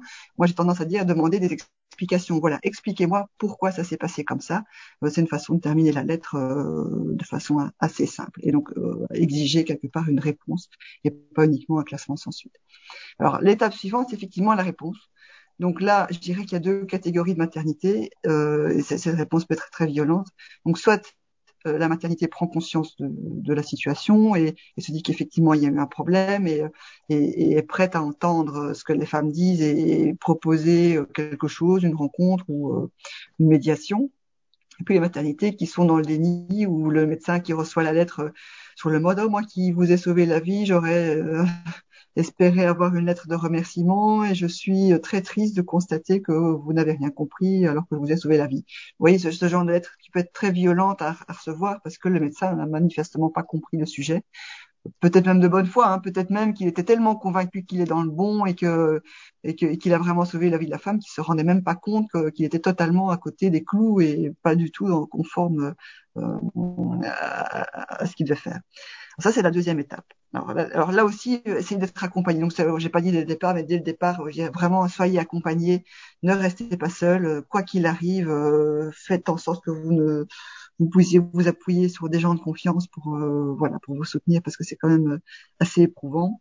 Et puis aussi, une, une, deuxième remarque que je voulais dire euh, par rapport à ça, c'est que il n'y a rien d'obligatoire. Hein. Donc c'est vraiment si on le souhaite, si on, en ressent le besoin et on va jusqu'où on peut, jusqu'où on sent, on se sent euh, légitime à aller, enfin jusqu'où on a envie chacun d'aller, chacune d'aller, et ça n'entache en rien euh, l'étape suivante.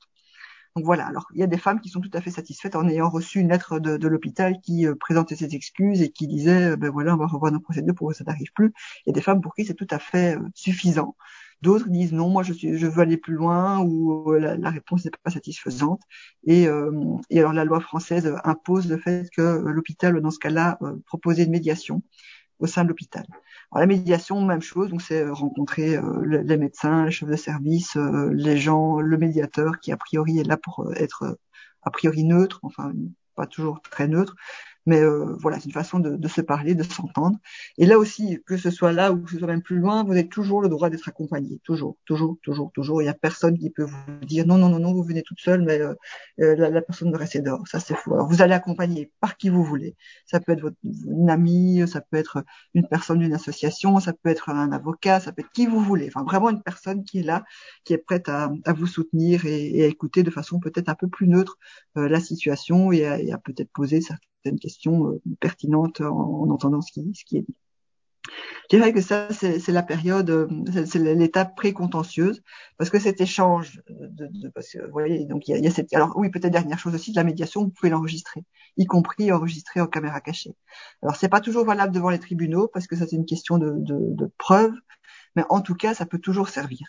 Voilà. Euh, donc n'hésitez pas, il y a des smartphones qui ont des, petits programmes, des petites applications euh, discrètes qui permettent d'enregistrer alors qu'on s'en rend pas compte. Donc ça peut être tout à fait utile et, pertinent d'enregistrer euh, euh, des médiations.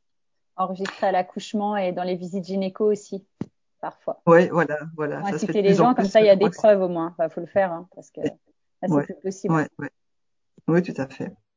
Alors après, bon, si maintenant, si vous n'êtes toujours pas satisfaite euh, suite à cette médiation et que vous, voulez aller plus loin, il faut l'étape suivante, c'est la, la procédure devant les tribunaux. Alors là, je vous dis tout de suite, il n'y a aucune femme qui est parvenue à aller jusqu'au bout et à faire condamner des gynécos pour euh, violence obstétricale. Pas encore. On espère que ça, ça va peut-être arriver un jour, parce que d'abord, il n'y a pas de loi. Donc, je voyais une question dans, dans les questions sur est-ce qu'on a des, une loi pénale qui, qui, punit les violences obstétricales. Non. Il n'y a pas de loi qui punit les, les violences obstétricales. Par contre, il y a d'autres lois. Donc, il y a le, la procédure pénale. La procédure pénale, c'est tout ce qui est euh, coups et blessures, euh, torture, interdiction de la torture, euh, viol, enfin vous voyez tous ces trucs, tous ces crimes graves, euh, ça, ça, se, ça, se, ça, se, ça se gère au pénal. Et donc l'étape c'est d'aller porter plainte euh, au commissariat de police. Alors c'est pas évident d'aller chez enfin bah, déjà déjà les femmes qui ont vécu des viols c'est pas toujours très très sont pas toujours accueillies à bras ouverts et avec tout le tact nécessaire ou ou les femmes qui, qui, qui subissent des, violences conjugales c'est pas toujours très simple vous imaginez bien que aller au commissariat de police en disant ben voilà euh, gynéco euh, lors de mon accouchement m'a fait une épisiotomie. Euh, je voudrais porter plainte pour violence obstétricale. Ben le policier c'est pas sûr qu'il comprenne. Euh, voilà. Il va dire bah oui mais enfin bon il lui faut aussi une épisiotomie et alors enfin voilà. Donc c'est compliqué. Alors il y a moyen de contourner ça en allant directement adresser un courrier au procureur donc le procureur de la, République. C'est plus simple de passer directement chez lui, donc c'est vraiment deux de, de façons de, de, rentrer dans le système pénal. C'est d'envoyer euh, un courrier de nouveau circonstancié avec euh, en annexe euh, des copies de, de, tout ce que vous avez déjà pour montrer que dans tel hôpital il y a un, un soignant qui est défaillant.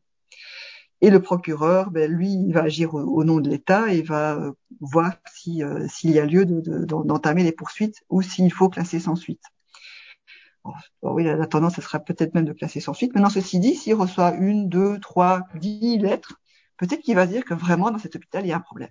Donc c'est pour ça que je dis que tant qu'à faire, on, on perd pas grand-chose à, à, envoyer un courrier, c'est gratuit en plus euh, auprès du procureur. Il faut même pas un avocat, on écrit comme ça et, et ça suffit. Donc ça, c'est une procédure. Euh, la classe, je vois classe Est-ce qu'il y a un endroit où, euh, je sais pas, une association ou quelque, où on pourrait trouver euh, d'autres victimes de la même personne, par exemple? Est-ce que, est-ce que, je suis en train d'y penser là comme ça parce que quand, quand tu dis il faudrait une, deux, trois, dix lettres, en fait, est-ce que, alors sans faire de class action parce qu'on n'est pas aux États-Unis, mais en tout cas, est-ce qu'il y a des bah, toi, Sonia, un petit peu, tu C'est un projet, en fait. je peux juste te dire, en fait, c'est un projet qu'on qu'on aimerait mener Euh, mais ça, pour récolter des données sensibles, il faut demander un agrément au ministère de la Santé, euh, ministère de la Justice. Donc bref, c'est pas c'est pas simple de récolter ces données-là. Mais nous, en fait, on voudrait s'inspirer d'un projet de qu'avait mené, euh, enfin qu'avait tenté de mener Sandrine Rousseau pour mettre en, en, lien les victimes de, de viol. Donc elle devait envoyer un mail en expliquant bah, qui était leur violeur et elle devait être mise en relation pour faire des actions en justice. Nous, ce qu'on voudrait à Stopvox, c'est ça, c'est mettre en lien les personnes euh, d'un même euh, euh, bah, agresseur, parce que clairement, quand on subit des violences obstétricales gynéco, enfin voilà, Aurélia, je pense que tu vas être de mon avis, c'est clairement on est agressé pendant qu'on accouche, enfin c'est irréel. Et donc il y a vraiment des personnes, voilà, qui on a très envie d'empêcher ça pour d'autres femmes en fait. C'est ça. Très, envie et, donc, et donc voilà, nous, les personnes peuvent nous envoyer leurs témoignages.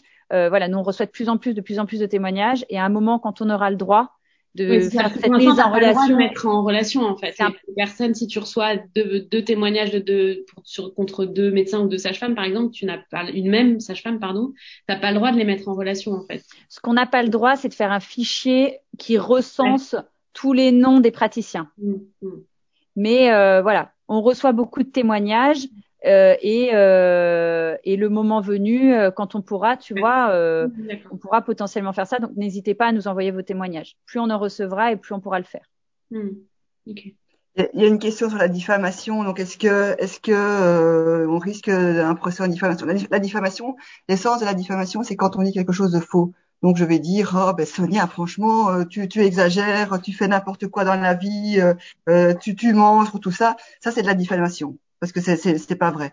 Donc quand euh, alors évidemment c'est une façon de se défendre que, que les, médecins pourront dire oui mais euh, on me diffame etc ils vont porter plainte ils pourraient même porter plainte hein. ils pourraient faire un procès en diffamation mais bon là a priori on se défend sur le mode ben non il a vraiment commis des infractions il a vraiment euh, euh provoqué des, des, violences sur sur une femme il a fait des mutilations sexuelles en faisant une épisotomie totalement en dehors de, de toute nécessité médicale. Enfin voilà, on, apporte des preuves pour montrer que c'est effectivement euh, euh, un problème. Donc ça, c'était un peu la, procédure pénale. Euh, alors il y a la procédure civile. La procédure civile. Alors in fine, ben, au pénal, oui, la, la, personne pourrait être condamnée pour pour pour, pour par une amende ou par une peine de prison. Ce qui est un peu compliqué parce que vous voyez, c'est quand même compliqué pour un au, au, au, bout d'une procédure de plusieurs années, finalement, envoyer un, un gynéco en prison parce qu'il a fait une épisiotomie ou une expression abdominale. Enfin, il y a, y a, comme ça quelque part un décalage entre. Euh, enfin, vous voyez, ça, ça, ça, paraît bizarre de d'imaginer qu'un procureur va, va, aller jusque là. Donc, ça reste quand même très. Enfin, en tout cas, au, stade actuel, ça paraît encore un petit peu difficile. Alors, il y a la procédure euh, civile. Donc, ça, c'est procédure civile, c'est toute, toute logique. C'est euh, tu as cassé, tu payes et tu répares. Voilà. C'est très simple. C'est euh, vous, vous avez euh, causé des dommages, je vais demander euh, des, des, dommages et intérêts d'un point de vue financier pour couvrir tous les dommages que vous m'avez causés. Donc par exemple, tous les soins après, tous les soins dont on vient de parler, qui coûtent quand même cher, donc ça pourrait très bien être une façon pour les médecins de, couvrir tous ces dommages causés. Donc non seulement ça, mais aussi les frais de garde pour l'enfant, les soins supplémentaires, euh, le fait que la personne a perdu son travail parce qu'elle est en, dépression, euh, etc. Donc tout l'ensemble des frais causés par euh, un accouchement pourrait être couvert par une procédure au civil. Et donc là, c'est un peu plus compliqué, c'est un peu plus coûteux. Donc en général, il faut prendre un avocat parce que c'est quand même des procédures assez assez pointilleuses et il faut pas rater les, les, les, les, timings, etc. Donc c'est important d'avoir un avocat, donc c'est payant. La procédure elle-même devant le juge est payante. Et si in fine on, a, on, on obtient gain de cause, donc on se fait au moins rembourser euh, euh, on peut parfois se rembourser une somme d'argent suffisamment euh, conséquente pour pour pour couvrir les dommages. Donc voilà, et qui en plus, bon, les médecins des assurances qui, qui permettent de le faire, ce qui qui facilite quand même les choses. Donc là, je dirais qu'il y a plus de, de, de chances d'aboutir et il n'y a pas ce phénomène de classement sans suite hein, aussi. C'est vraiment le pénal, hein, le, classement sans suite. Au civil, toutes les affaires sont traitées, euh, voilà, et, avec la, possibilité de, de, de, de, condamner, enfin pas une condamnation, mais de, de, faire en sorte que le médecin rembourse euh, les dommages. Et puis il y, y, aurait aussi une procédure devant l'ordre des médecins, etc. Mais moi, ça, ça, moi je déconseille, c'est perdre son temps euh, d'essayer de, de, de, poursuivre en radiation ou d'obtenir une sanction des médecins devant l'ordre des médecins, sachant que j'ai jamais vu une patiente obtenir quoi que ce soit, même, un médecin qui tuerait son père et sa mère avant qu'ils soient condamnés par des médecins Enfin, il y a vraiment une impunité généralisée. Et c'est d'ailleurs l'ordre des médecins a été euh, épinglé par la, des, la, Cour des comptes sur le fait qu'ils n'y géraient pas les choses correctement. Et maintenant, il y a même un mouvement qui provient des, des, des syndicats des jeunes médecins généralistes qui prône carrément la dissolution de l'ordre des médecins. Donc moi, je dirais, ne nous fatiguons pas parce qu'il y a un petit peu la tendance à vouloir euh, dire oui, on va écrire à l'ordre des médecins, mais en fait, ça sert à rien, clairement. Il y a une grosse, en fait, ce qui est terrible, c'est qu'il y a une grosse impunité, en fait, clairement. Et, euh, et ça, l'impunité, bah, ça aide pas à ce que les personnes, euh, bah, ça aide pas les personnes à se remettre clairement et à avoir envie de continuer, quoi. Donc, euh, bon, c'est un peu, c'est un peu dur, mais en fait, la première cause de mortalité des femmes l'année qui suit la naissance de leur enfant, c'est le suicide. Et pareil, en France, on va avoir cette fausse croyance de ah ouais, les gens qui se suicident, machin, ils avaient une prédisposition, enfin, comme si c'était la fatalité. Enfin non, la première cause de suicide, c'est le psychotrauma. Et, euh, et, clairement, quand on se retrouve avec des violences, personne ne nous entend et en plus on, se rend compte qu'il y aura, aura l'impunité totale, ça aide pas euh, à avoir envie de continuer à vivre. Donc c'est vrai que ça c'est très important. Il y a euh, la fac Paris 1 Sorbonne qui fait une recherche actuellement sur la correspondance violence obstétricale et loi française. Donc on a hâte d'avoir leurs leur, euh, résultats et en fait ils vont proposer des améliorations de la loi aussi parce que c'est par là aussi que bah, on pourra sauver des vies quoi. Et je voulais juste compléter pour, euh, pour euh, tout ce qui est soin. Euh, il y a aussi le soin du corps à apporter. Enfin, c'est vrai qu'on pense beaucoup à la tête. Bon, quand il y a en plus des séquelles physiques, bon bah là, euh, on peut proposer aussi des, des, justement des spécialistes qui sont très bons, bienveillants et tout ça. Mais quand il n'y a pas forcément de séquelles qui se voient, euh, il y a aussi le corps qui a une mémoire. Et moi, je sais que j'ai fait beaucoup d'ostéo, j'ai fait bah, médecine chinoise, shiatsu. Qu'en fait, on a besoin d'enlever le trauma dans le corps et, euh, et de se réapproprier. Enfin, après, il y a tous des problèmes de sexualité, etc. Euh, on va faire une conférence bientôt là sur la sexualité justement et les vogues, euh, enfin l'impact que ça a sur la sexualité avec notre page parce que c'est c'est important voilà de retrouver aussi son voilà potentiellement la libido, enfin de se sentir à nouveau bien dans son corps en fait, c'est important. Ouais, alors et pour avancer, parce que je vois que là notre heure tourne malheureusement, parce que c'est absolument passionnant. Euh, on a beaucoup beaucoup parlé des violences obstétricales, mais euh, je trouve que c'est important. Euh, là, on va, passer un peu aux, positions politiques et publiques qu'on peut prendre pour que les choses bougent.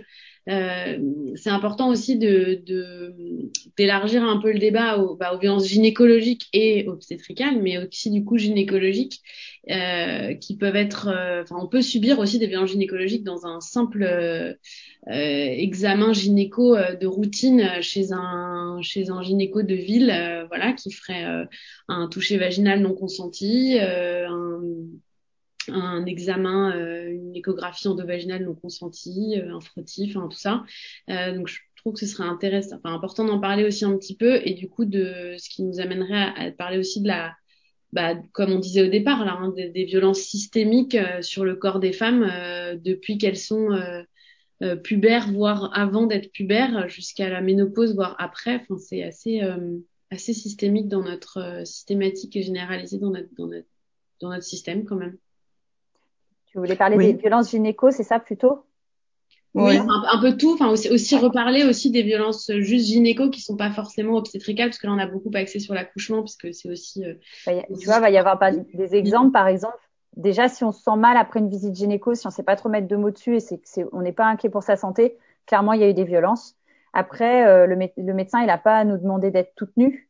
Euh, peut y avoir juste la, bah, s'il y a besoin voilà d'un examen déjà un frottis pas 20-25 ans, enfin faut être clair sauf s'il n'y a pas vraiment des signes, enfin voilà, qu'il y a des choses, des exceptions rares euh, qui sont décrites euh, par la haute autorité de santé, mais voilà, les recommandations elles sont claires. Et ensuite, s'il y a besoin de faire un frottis, bah, enlever le bas par exemple, et puis il peut y avoir la position sur le côté qui est beaucoup moins euh, voilà gênante. Des sages-femmes qui nous disent mais moi je me j'examine jamais en me mettant au milieu de la patiente, je me mets vraiment sur le côté. Mm. Euh, il y en a d'autres qui nous disent bah moi je, je, je pose juste le spéculum à l'entrée et c'est les femmes voilà qui mettent elles-mêmes. Mhm. Euh, et elles me disent d'ailleurs, euh, chaque fois qu'elles font ça, elles mettent super bien. Nous, des fois, on a du mal à trouver le col. Quand c'est les femmes qui le font, elles le mettent toujours, elle me dit, toujours parfaitement. Euh, voilà, donc je pense qu'il y a des techniques comme ça. Et puis il y a Ginenco qui, a, qui recense des professionnels de santé. Bon, oui, ça, a été cité, euh, ça a été cité dans le chat. Il y a eu voilà. des euh, et la, la, mise en garde voilà, a été faite. Voilà, toujours mise en garde parce que une personne qui n'a pas de préjugés par rapport voilà, peut être discriminant par rapport à autre chose. Donc euh, mm. malheureusement, c'est pas c'est pas 100%, mais euh, ça peut permettre notamment de trouver des personnes qui font l'examen sur le côté ou des sages-femmes. Voilà, les sages-femmes peuvent aussi faire les suivis gynéco. Il n'y a aucun problème. S'il y a une pathologie qui est décelée, bah, elles orienteront vers un gynéco, mais clairement, elles sauront la voir, la pathologie, et elles peuvent faire les poses de stérilet, voilà, les frottis, enfin euh, les suivis de grossesse, tout, enfin tout ce qui a trait à la vie gynécologique et obstétricale euh, de base. Mm. Euh, donc voilà, il y a, y a, vraiment des petites choses à savoir, savoir qu'on peut dire non à un médecin. voilà la loi Kouchner. Enfin, il y a beaucoup de droits comme ça en gynéco également. Moi, je voudrais quand même remettre aussi les, choses euh, en place. Enfin, ça fait ça fait 2000 ans euh, depuis Aristote qu'on nous dit que les femmes ont un corps défaillant et que les hommes ont un corps parfait et que les femmes sont la version euh, euh un peu moins bien perfectionnée que les hommes. Et, et ça, ça imprègne la médecine jusqu'à aujourd'hui il y a alors le 19e siècle, c'était toutes ces maladies liées aux femmes, liées à l'utérus, l'hystérie, alors cet utérus qui se promène dans le corps, euh, qui va attaquer les poumons, etc. Enfin, vraiment des représentations du corps des femmes malades. Et c'est ça qui imprègne, c'est à ce moment-là qu'on a créé la, gynécologie, qui était euh, la médecine qui allait soigner euh, des femmes, parce qu'elles sont femmes et qu'elles sont par nature malades. Je crois qu'il faut quand même arriver un jour à, contester ça, parce que c'est pas normal qu'on aille envoyer des, des, adolescentes chez les gynécos jusqu'à la, jusqu'à la ménopause avec des traitements sur la ménopause, etc. Pour rien, parce que, enfin, il y a une émission, j'ai pas encore vu malheureusement, mais qui est, passée sur France 5 hier, euh, qui, montre, enfin, qui, illustre tous les problèmes de santé auxquels sont confrontées les femmes. On voit pas, on n'arrive pas à déceler euh, euh des maladies cardiovasculaires parce qu'on ne veut pas entendre leurs symptômes ou, ou madame, vous êtes un peu surmenée, etc. Et d'un autre côté, on va mettre une importance colossale à cet examen gynécologique qu'il faudrait absolument suivre. Puis des hormones qu'on donne depuis l'adolescence jusqu'à la ménopause, les, les, mammographies qui sont faites alors qu'on maintenant on a les preuves que ça ne sert strictement à rien. Au contraire, ça augmente le risque euh, de faux positifs, ça augmente le risque euh, de, de, de, de, se voir enlever des morceaux de sein, des seins complets, alors qu'il n'y avait pas spécialement de, de, cancer qui, qui, qui risquait d'évoluer. Enfin bref, moi je crois qu'il faut quand même avoir même chose, on a parlé du caractère systémique des, violences obstétricales, il y a aussi un caractère systémique des violences gynécologiques par le simple fait qu'on pousse les femmes à aller chez les gynécologues. Il faudrait à un moment donné se poser la question pourquoi est-ce que des femmes en parfaite santé doivent se sentir obligées d'aller chez le gynécologue Donc, euh, alors on dire oui, c'est pour la contraception. Effectivement, la loi euh, dit que la contraception doit, doit être euh, euh, fournis par euh, des médecins ou par des sages-femmes. D'ailleurs, il, y a quelques années, j'ai voulu militer avec des, des, pharmaciens pour euh, que ce soit aussi que les pilules soient aussi données dans les pharmacies directement et pas uniquement chez le médecin. il y avait vraiment un tollé de la part des médecins qui voulaient absolument pas perdre un de cette prérogative de, fournir la, pilule. Pareil pour l'IVG, la loi dit c'est le médecin qui pratique les IVG. Donc vous voyez, il y a vraiment euh, ce côté patriarcal de contrôle du corps des femmes qui se couple avec cette vision euh, de la femme euh, par nature malade qu'il faut absolument soumettre aux médecins. Donc voilà, moi je suis beaucoup plus radicale dans la contestation, dans la critique de, la gynécologie, et je dirais de toute façon éviter les gynécologues tant qu'on c'est pas nécessaire, ça, ça aidera. Et sachant en plus que par ailleurs, quand on a vraiment une maladie, ben, on a beaucoup parlé de l'endométriose par exemple. Là, on se rend compte qu'on est dans une errance médicale, on trouve personne pour nous, pour nous soigner, qu'on est vraiment malade. En fait, c'est étonnant, Marilène, parce que tu vois, c'est encore, c'est, enfin, c'est hyper intelligent. C'est hyper pervers le patriarcat, mais tu vois, ça nous fait voir comme euh, tout le temps malade, mais en même temps, tu vois, les médicaments qui sont testés, euh, 70% euh, sur les hommes, 30% sur les femmes, du coup, qui sont moins efficaces pour nous. Il y a des moments de posologie. L'endométriose, qui est une maladie essentiellement bah, pour les, enfin, qui est destiné aux femmes, euh, bah, du coup n'est pas soigné, il n'y a pas de recherche, enfin c'est irréel, c'est-à-dire que on nous fait aller euh, tous les ans ou tous les trois ans chez les gynécos parce que voilà c'est ça aussi les recours, hein. c'est pas tous les ans les frottis, c'est tous les trois ans, voire tous les cinq ans après 35 ans. Euh, et donc on est on est mal soigné parce que il y a toute cette idée de de toute façon les il faut souffrir pour être une femme quoi. Il faut souffrir pour ses règles, faut souffrir pour l'accouchement, faut souffrir pour être belle, faut souffrir pour tout. Et donc du coup, bah, quand on souffre, bah, finalement, euh, bah, c'est normal. Donc du coup, euh, on va voir le médecin, mais en même temps, il, il soigne pas. Enfin, tu vois, c'est c'est dingue quoi. Donc je me demande ce qui est de mmh. la volonté finalement de, de laisser les femmes malades euh, pour euh, davantage les contrôler, quoi, les affaiblir et les contrôler davantage en fait. C'est un système qui est qui nous contrôle, mais qui nous laisse faibles et pour être plus dominés quoi. Et Sonia, je me permets d'envoyer vers toi. Euh, je vois pas mal, je vois quelque chose, pas mal de messages passés sur l'endométriose aussi. Euh, et je sais que Stop euh, Vogue. Euh, oui, n'hésitez pas, oui, à nous envoyer vos parce questions. Que, et évidemment, c'est un sujet qu'on n'a pas abordé ce soir parce que. C'est un gros combat pour nous. vous n'hésitez pas. Mais c'est évidemment dans ce cadre-là, les violences sont tellement décuplée et permanente que. Euh, bah ouais, parce qu'en plus c'est terrible, c'est-à-dire c'est des personnes qui vivent des violences euh, bah, régulièrement parce que malheureusement elles doivent avoir un suivi régulier, puis avec des gynécos comme tu disais, Marie-Hélène. Et, euh, et, du coup qui, qui ont envie d'être soignées, enfin elles souffrent terriblement et donc elles sont violentées par des personnes qui parfois les soignent et donc du coup qu'elles remercient, mais c'est irréel, c'est-à-dire qu'il y a, il y a tellement des abus dans ce domaine-là, même de voilà de de, de personnes, enfin c'est terrible en fait. Donc, euh, donc non, c'est profiter de la vulnérabilité des gens et de la maladie des gens. Enfin, c'est terrible. Donc n'hésitez pas à nous envoyer vos témoignages et on vous conseillera, on vous accompagnera. Enfin, n'hésitez surtout pas. Merci mesdames parce que je, je vois l'heure qui tourne donc euh, vous avez euh, avec brio repolitisé le sujet, euh, refait le lien avec avec les engagements militants féministes qu'on partage tous. nous on, on, souhaitait dire que hum, une des un des outils aussi bah, c'est la lutte en fait un des outils comment on combat comment on on essaye de faire changer les choses, ben, c'est en devenant euh, militante euh, sur euh, sur la question, sur sur le sujet. Donc il y a des associations que vous pouvez rejoindre, des collectifs divers et variés avec des couleurs différentes, des teintures, ben, des voilà des des, des, dynamiques différentes. Donc n'hésitez pas, renseignez-vous. On, on, est de plus en plus nombreuses en fait euh, à, à parler euh, de, de, ces sujets et plus on en parle, plus on en parle et plus les choses changent. Plus on donnera de la place, euh, voilà, à ces sujets et, euh, et voilà le, le, pire après le fait après vivre des violences, le pire c'est vraiment l'indifférence et le silence quoi. Donc c'est refuser ça, prendre notre place, on a le droit de vivre on a le droit de se plaindre, on a le droit de prendre soin de nous, on a le droit d'exister, on a le droit d'être libre. Et dans ce, ce pays, malheureusement, voilà, la, la, liberté des femmes, elle est, bah, il y, a, y, a, beaucoup de, il y a beaucoup de, comment dire, il y a beaucoup de luttes à mener pour que pour que ça change, quoi. Donc n'hésitez pas à rejoindre toutes les assos. Ouais. Et faites confiance à vos ressentis de, de patiente. Parce que, euh, comme euh, dit si bien Sonia, quand on a vécu ça, on s'est tellement renseigné après et on a tellement lutté derrière qu'on devient experte pour nous, mais pour les autres aussi. Et, et ça devient, ça peut devenir un engagement euh, bien plus fort que juste notre propre histoire. Et, euh, et j'aime bien ce concept de patient, patiente experte parce que voilà, ne vous laissez pas dire que vous ne savez pas parce que vous n'avez pas fait euh, les 11 ans de médecine ou les ou les ou les ou les, les 5 ou 6 années de, de, de, de sage-famerie. Enfin, c'est voilà, c'est très important. Ça passera aussi par des partenariats soignants-soignés et ça existe et c'est en train d'arriver en France et c'est aussi important de le souligner parce qu'il existe des, des, des, endroits dans lesquels les collectifs d'usagers sont écoutés, dans lesquels les, il existe évidemment des, des, des soignants euh, qui qui discutent avec les patients et qui veulent faire changer les choses. Ils sont certes pas majoritaires dans le système français aujourd'hui, mais ils existent et, euh, et il faut les faire euh, grossir et euh, il faut que ça prenne de l'ampleur. Mais, mais vous, enfin, votre souffrance a toute place dans, dans la société aujourd'hui, quoi. et nous, on, donne, on, dispense du coup des, des, formations. Donc, on a, on a donné la, euh, donc du coup Lyon-Est dans le colloque des sages-femmes et on espère bah, qu'il y en aura plein d'autres, quoi. Mm. Que ça fasse un réel partenariat.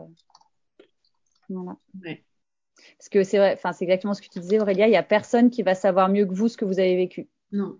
Donc euh, voilà, c'est pas un médecin avec 10 ans d'études qui va savoir. Euh, donc il y a besoin vraiment d'échanges pour construire une, bien, une réelle bien-traitance. Quoi. Mm. Le fait d'avoir accouché soi-même, ça te donne une expertise qu'aucun ouais. médecin homme n'aura. Donc là aussi, ou qu'aucun aucun jeune interne ou aucune femme euh, qui n'a jamais accouché euh, aura. Et, et, sur ça aussi, le nombre de, enfin, ça, je vais pas rouvrir le débat, mais le nombre de témoignages que j'ai de femmes, sages-femmes ou, ou gynéco qui m'ont dit, moi, j'ai compris plein de choses en accouchant moi-même sur ce qu'était un accouchement et j'ai compris à quel point j'ai maltraité les femmes avant. C'est aussi un, quelque chose qu'il faut savoir. Donc les femmes ont une expertise en tant que telle qu'il faut partager, qu'il faut. C'est vrai. Ça c'est vrai. Et en effet, en temps de Covid, en plus, euh, voilà, il y a quand même beaucoup de choses qui se sont passées depuis depuis un an qui ont exacerbé les choses et et c'est vrai que oui, chez Parents et Féministes aussi, on avait publié pas mal de témoignages dessus. Vous pouvez retrouver en ligne. Stop Vogue aussi, on a on a publié, enfin, fait aussi des, des études là-dessus et et c'est voilà, c'est c'est important d'identifier ces violences-là aussi et euh, et d'avoir conscience qu'elles peuvent être exacerbées euh, en temps de crise. Ouais, je, précise juste, c'est stopvogue.fr parce qu'il y a Stopvogue Canada. Oui. Voilà, si vous voulez trouver les témoignages, c'est euh, sur notre page. Voilà, super. Bah écoutez, merci infiniment euh, Marie-Hélène et Sonia de d'avoir participé à ce à ce webinaire. Merci Géraldine aussi. Et, merci à toi, merci à vous toutes. C'était super. J'espère qu'on a qu'on a répondu à la majorité de vos questions. Euh...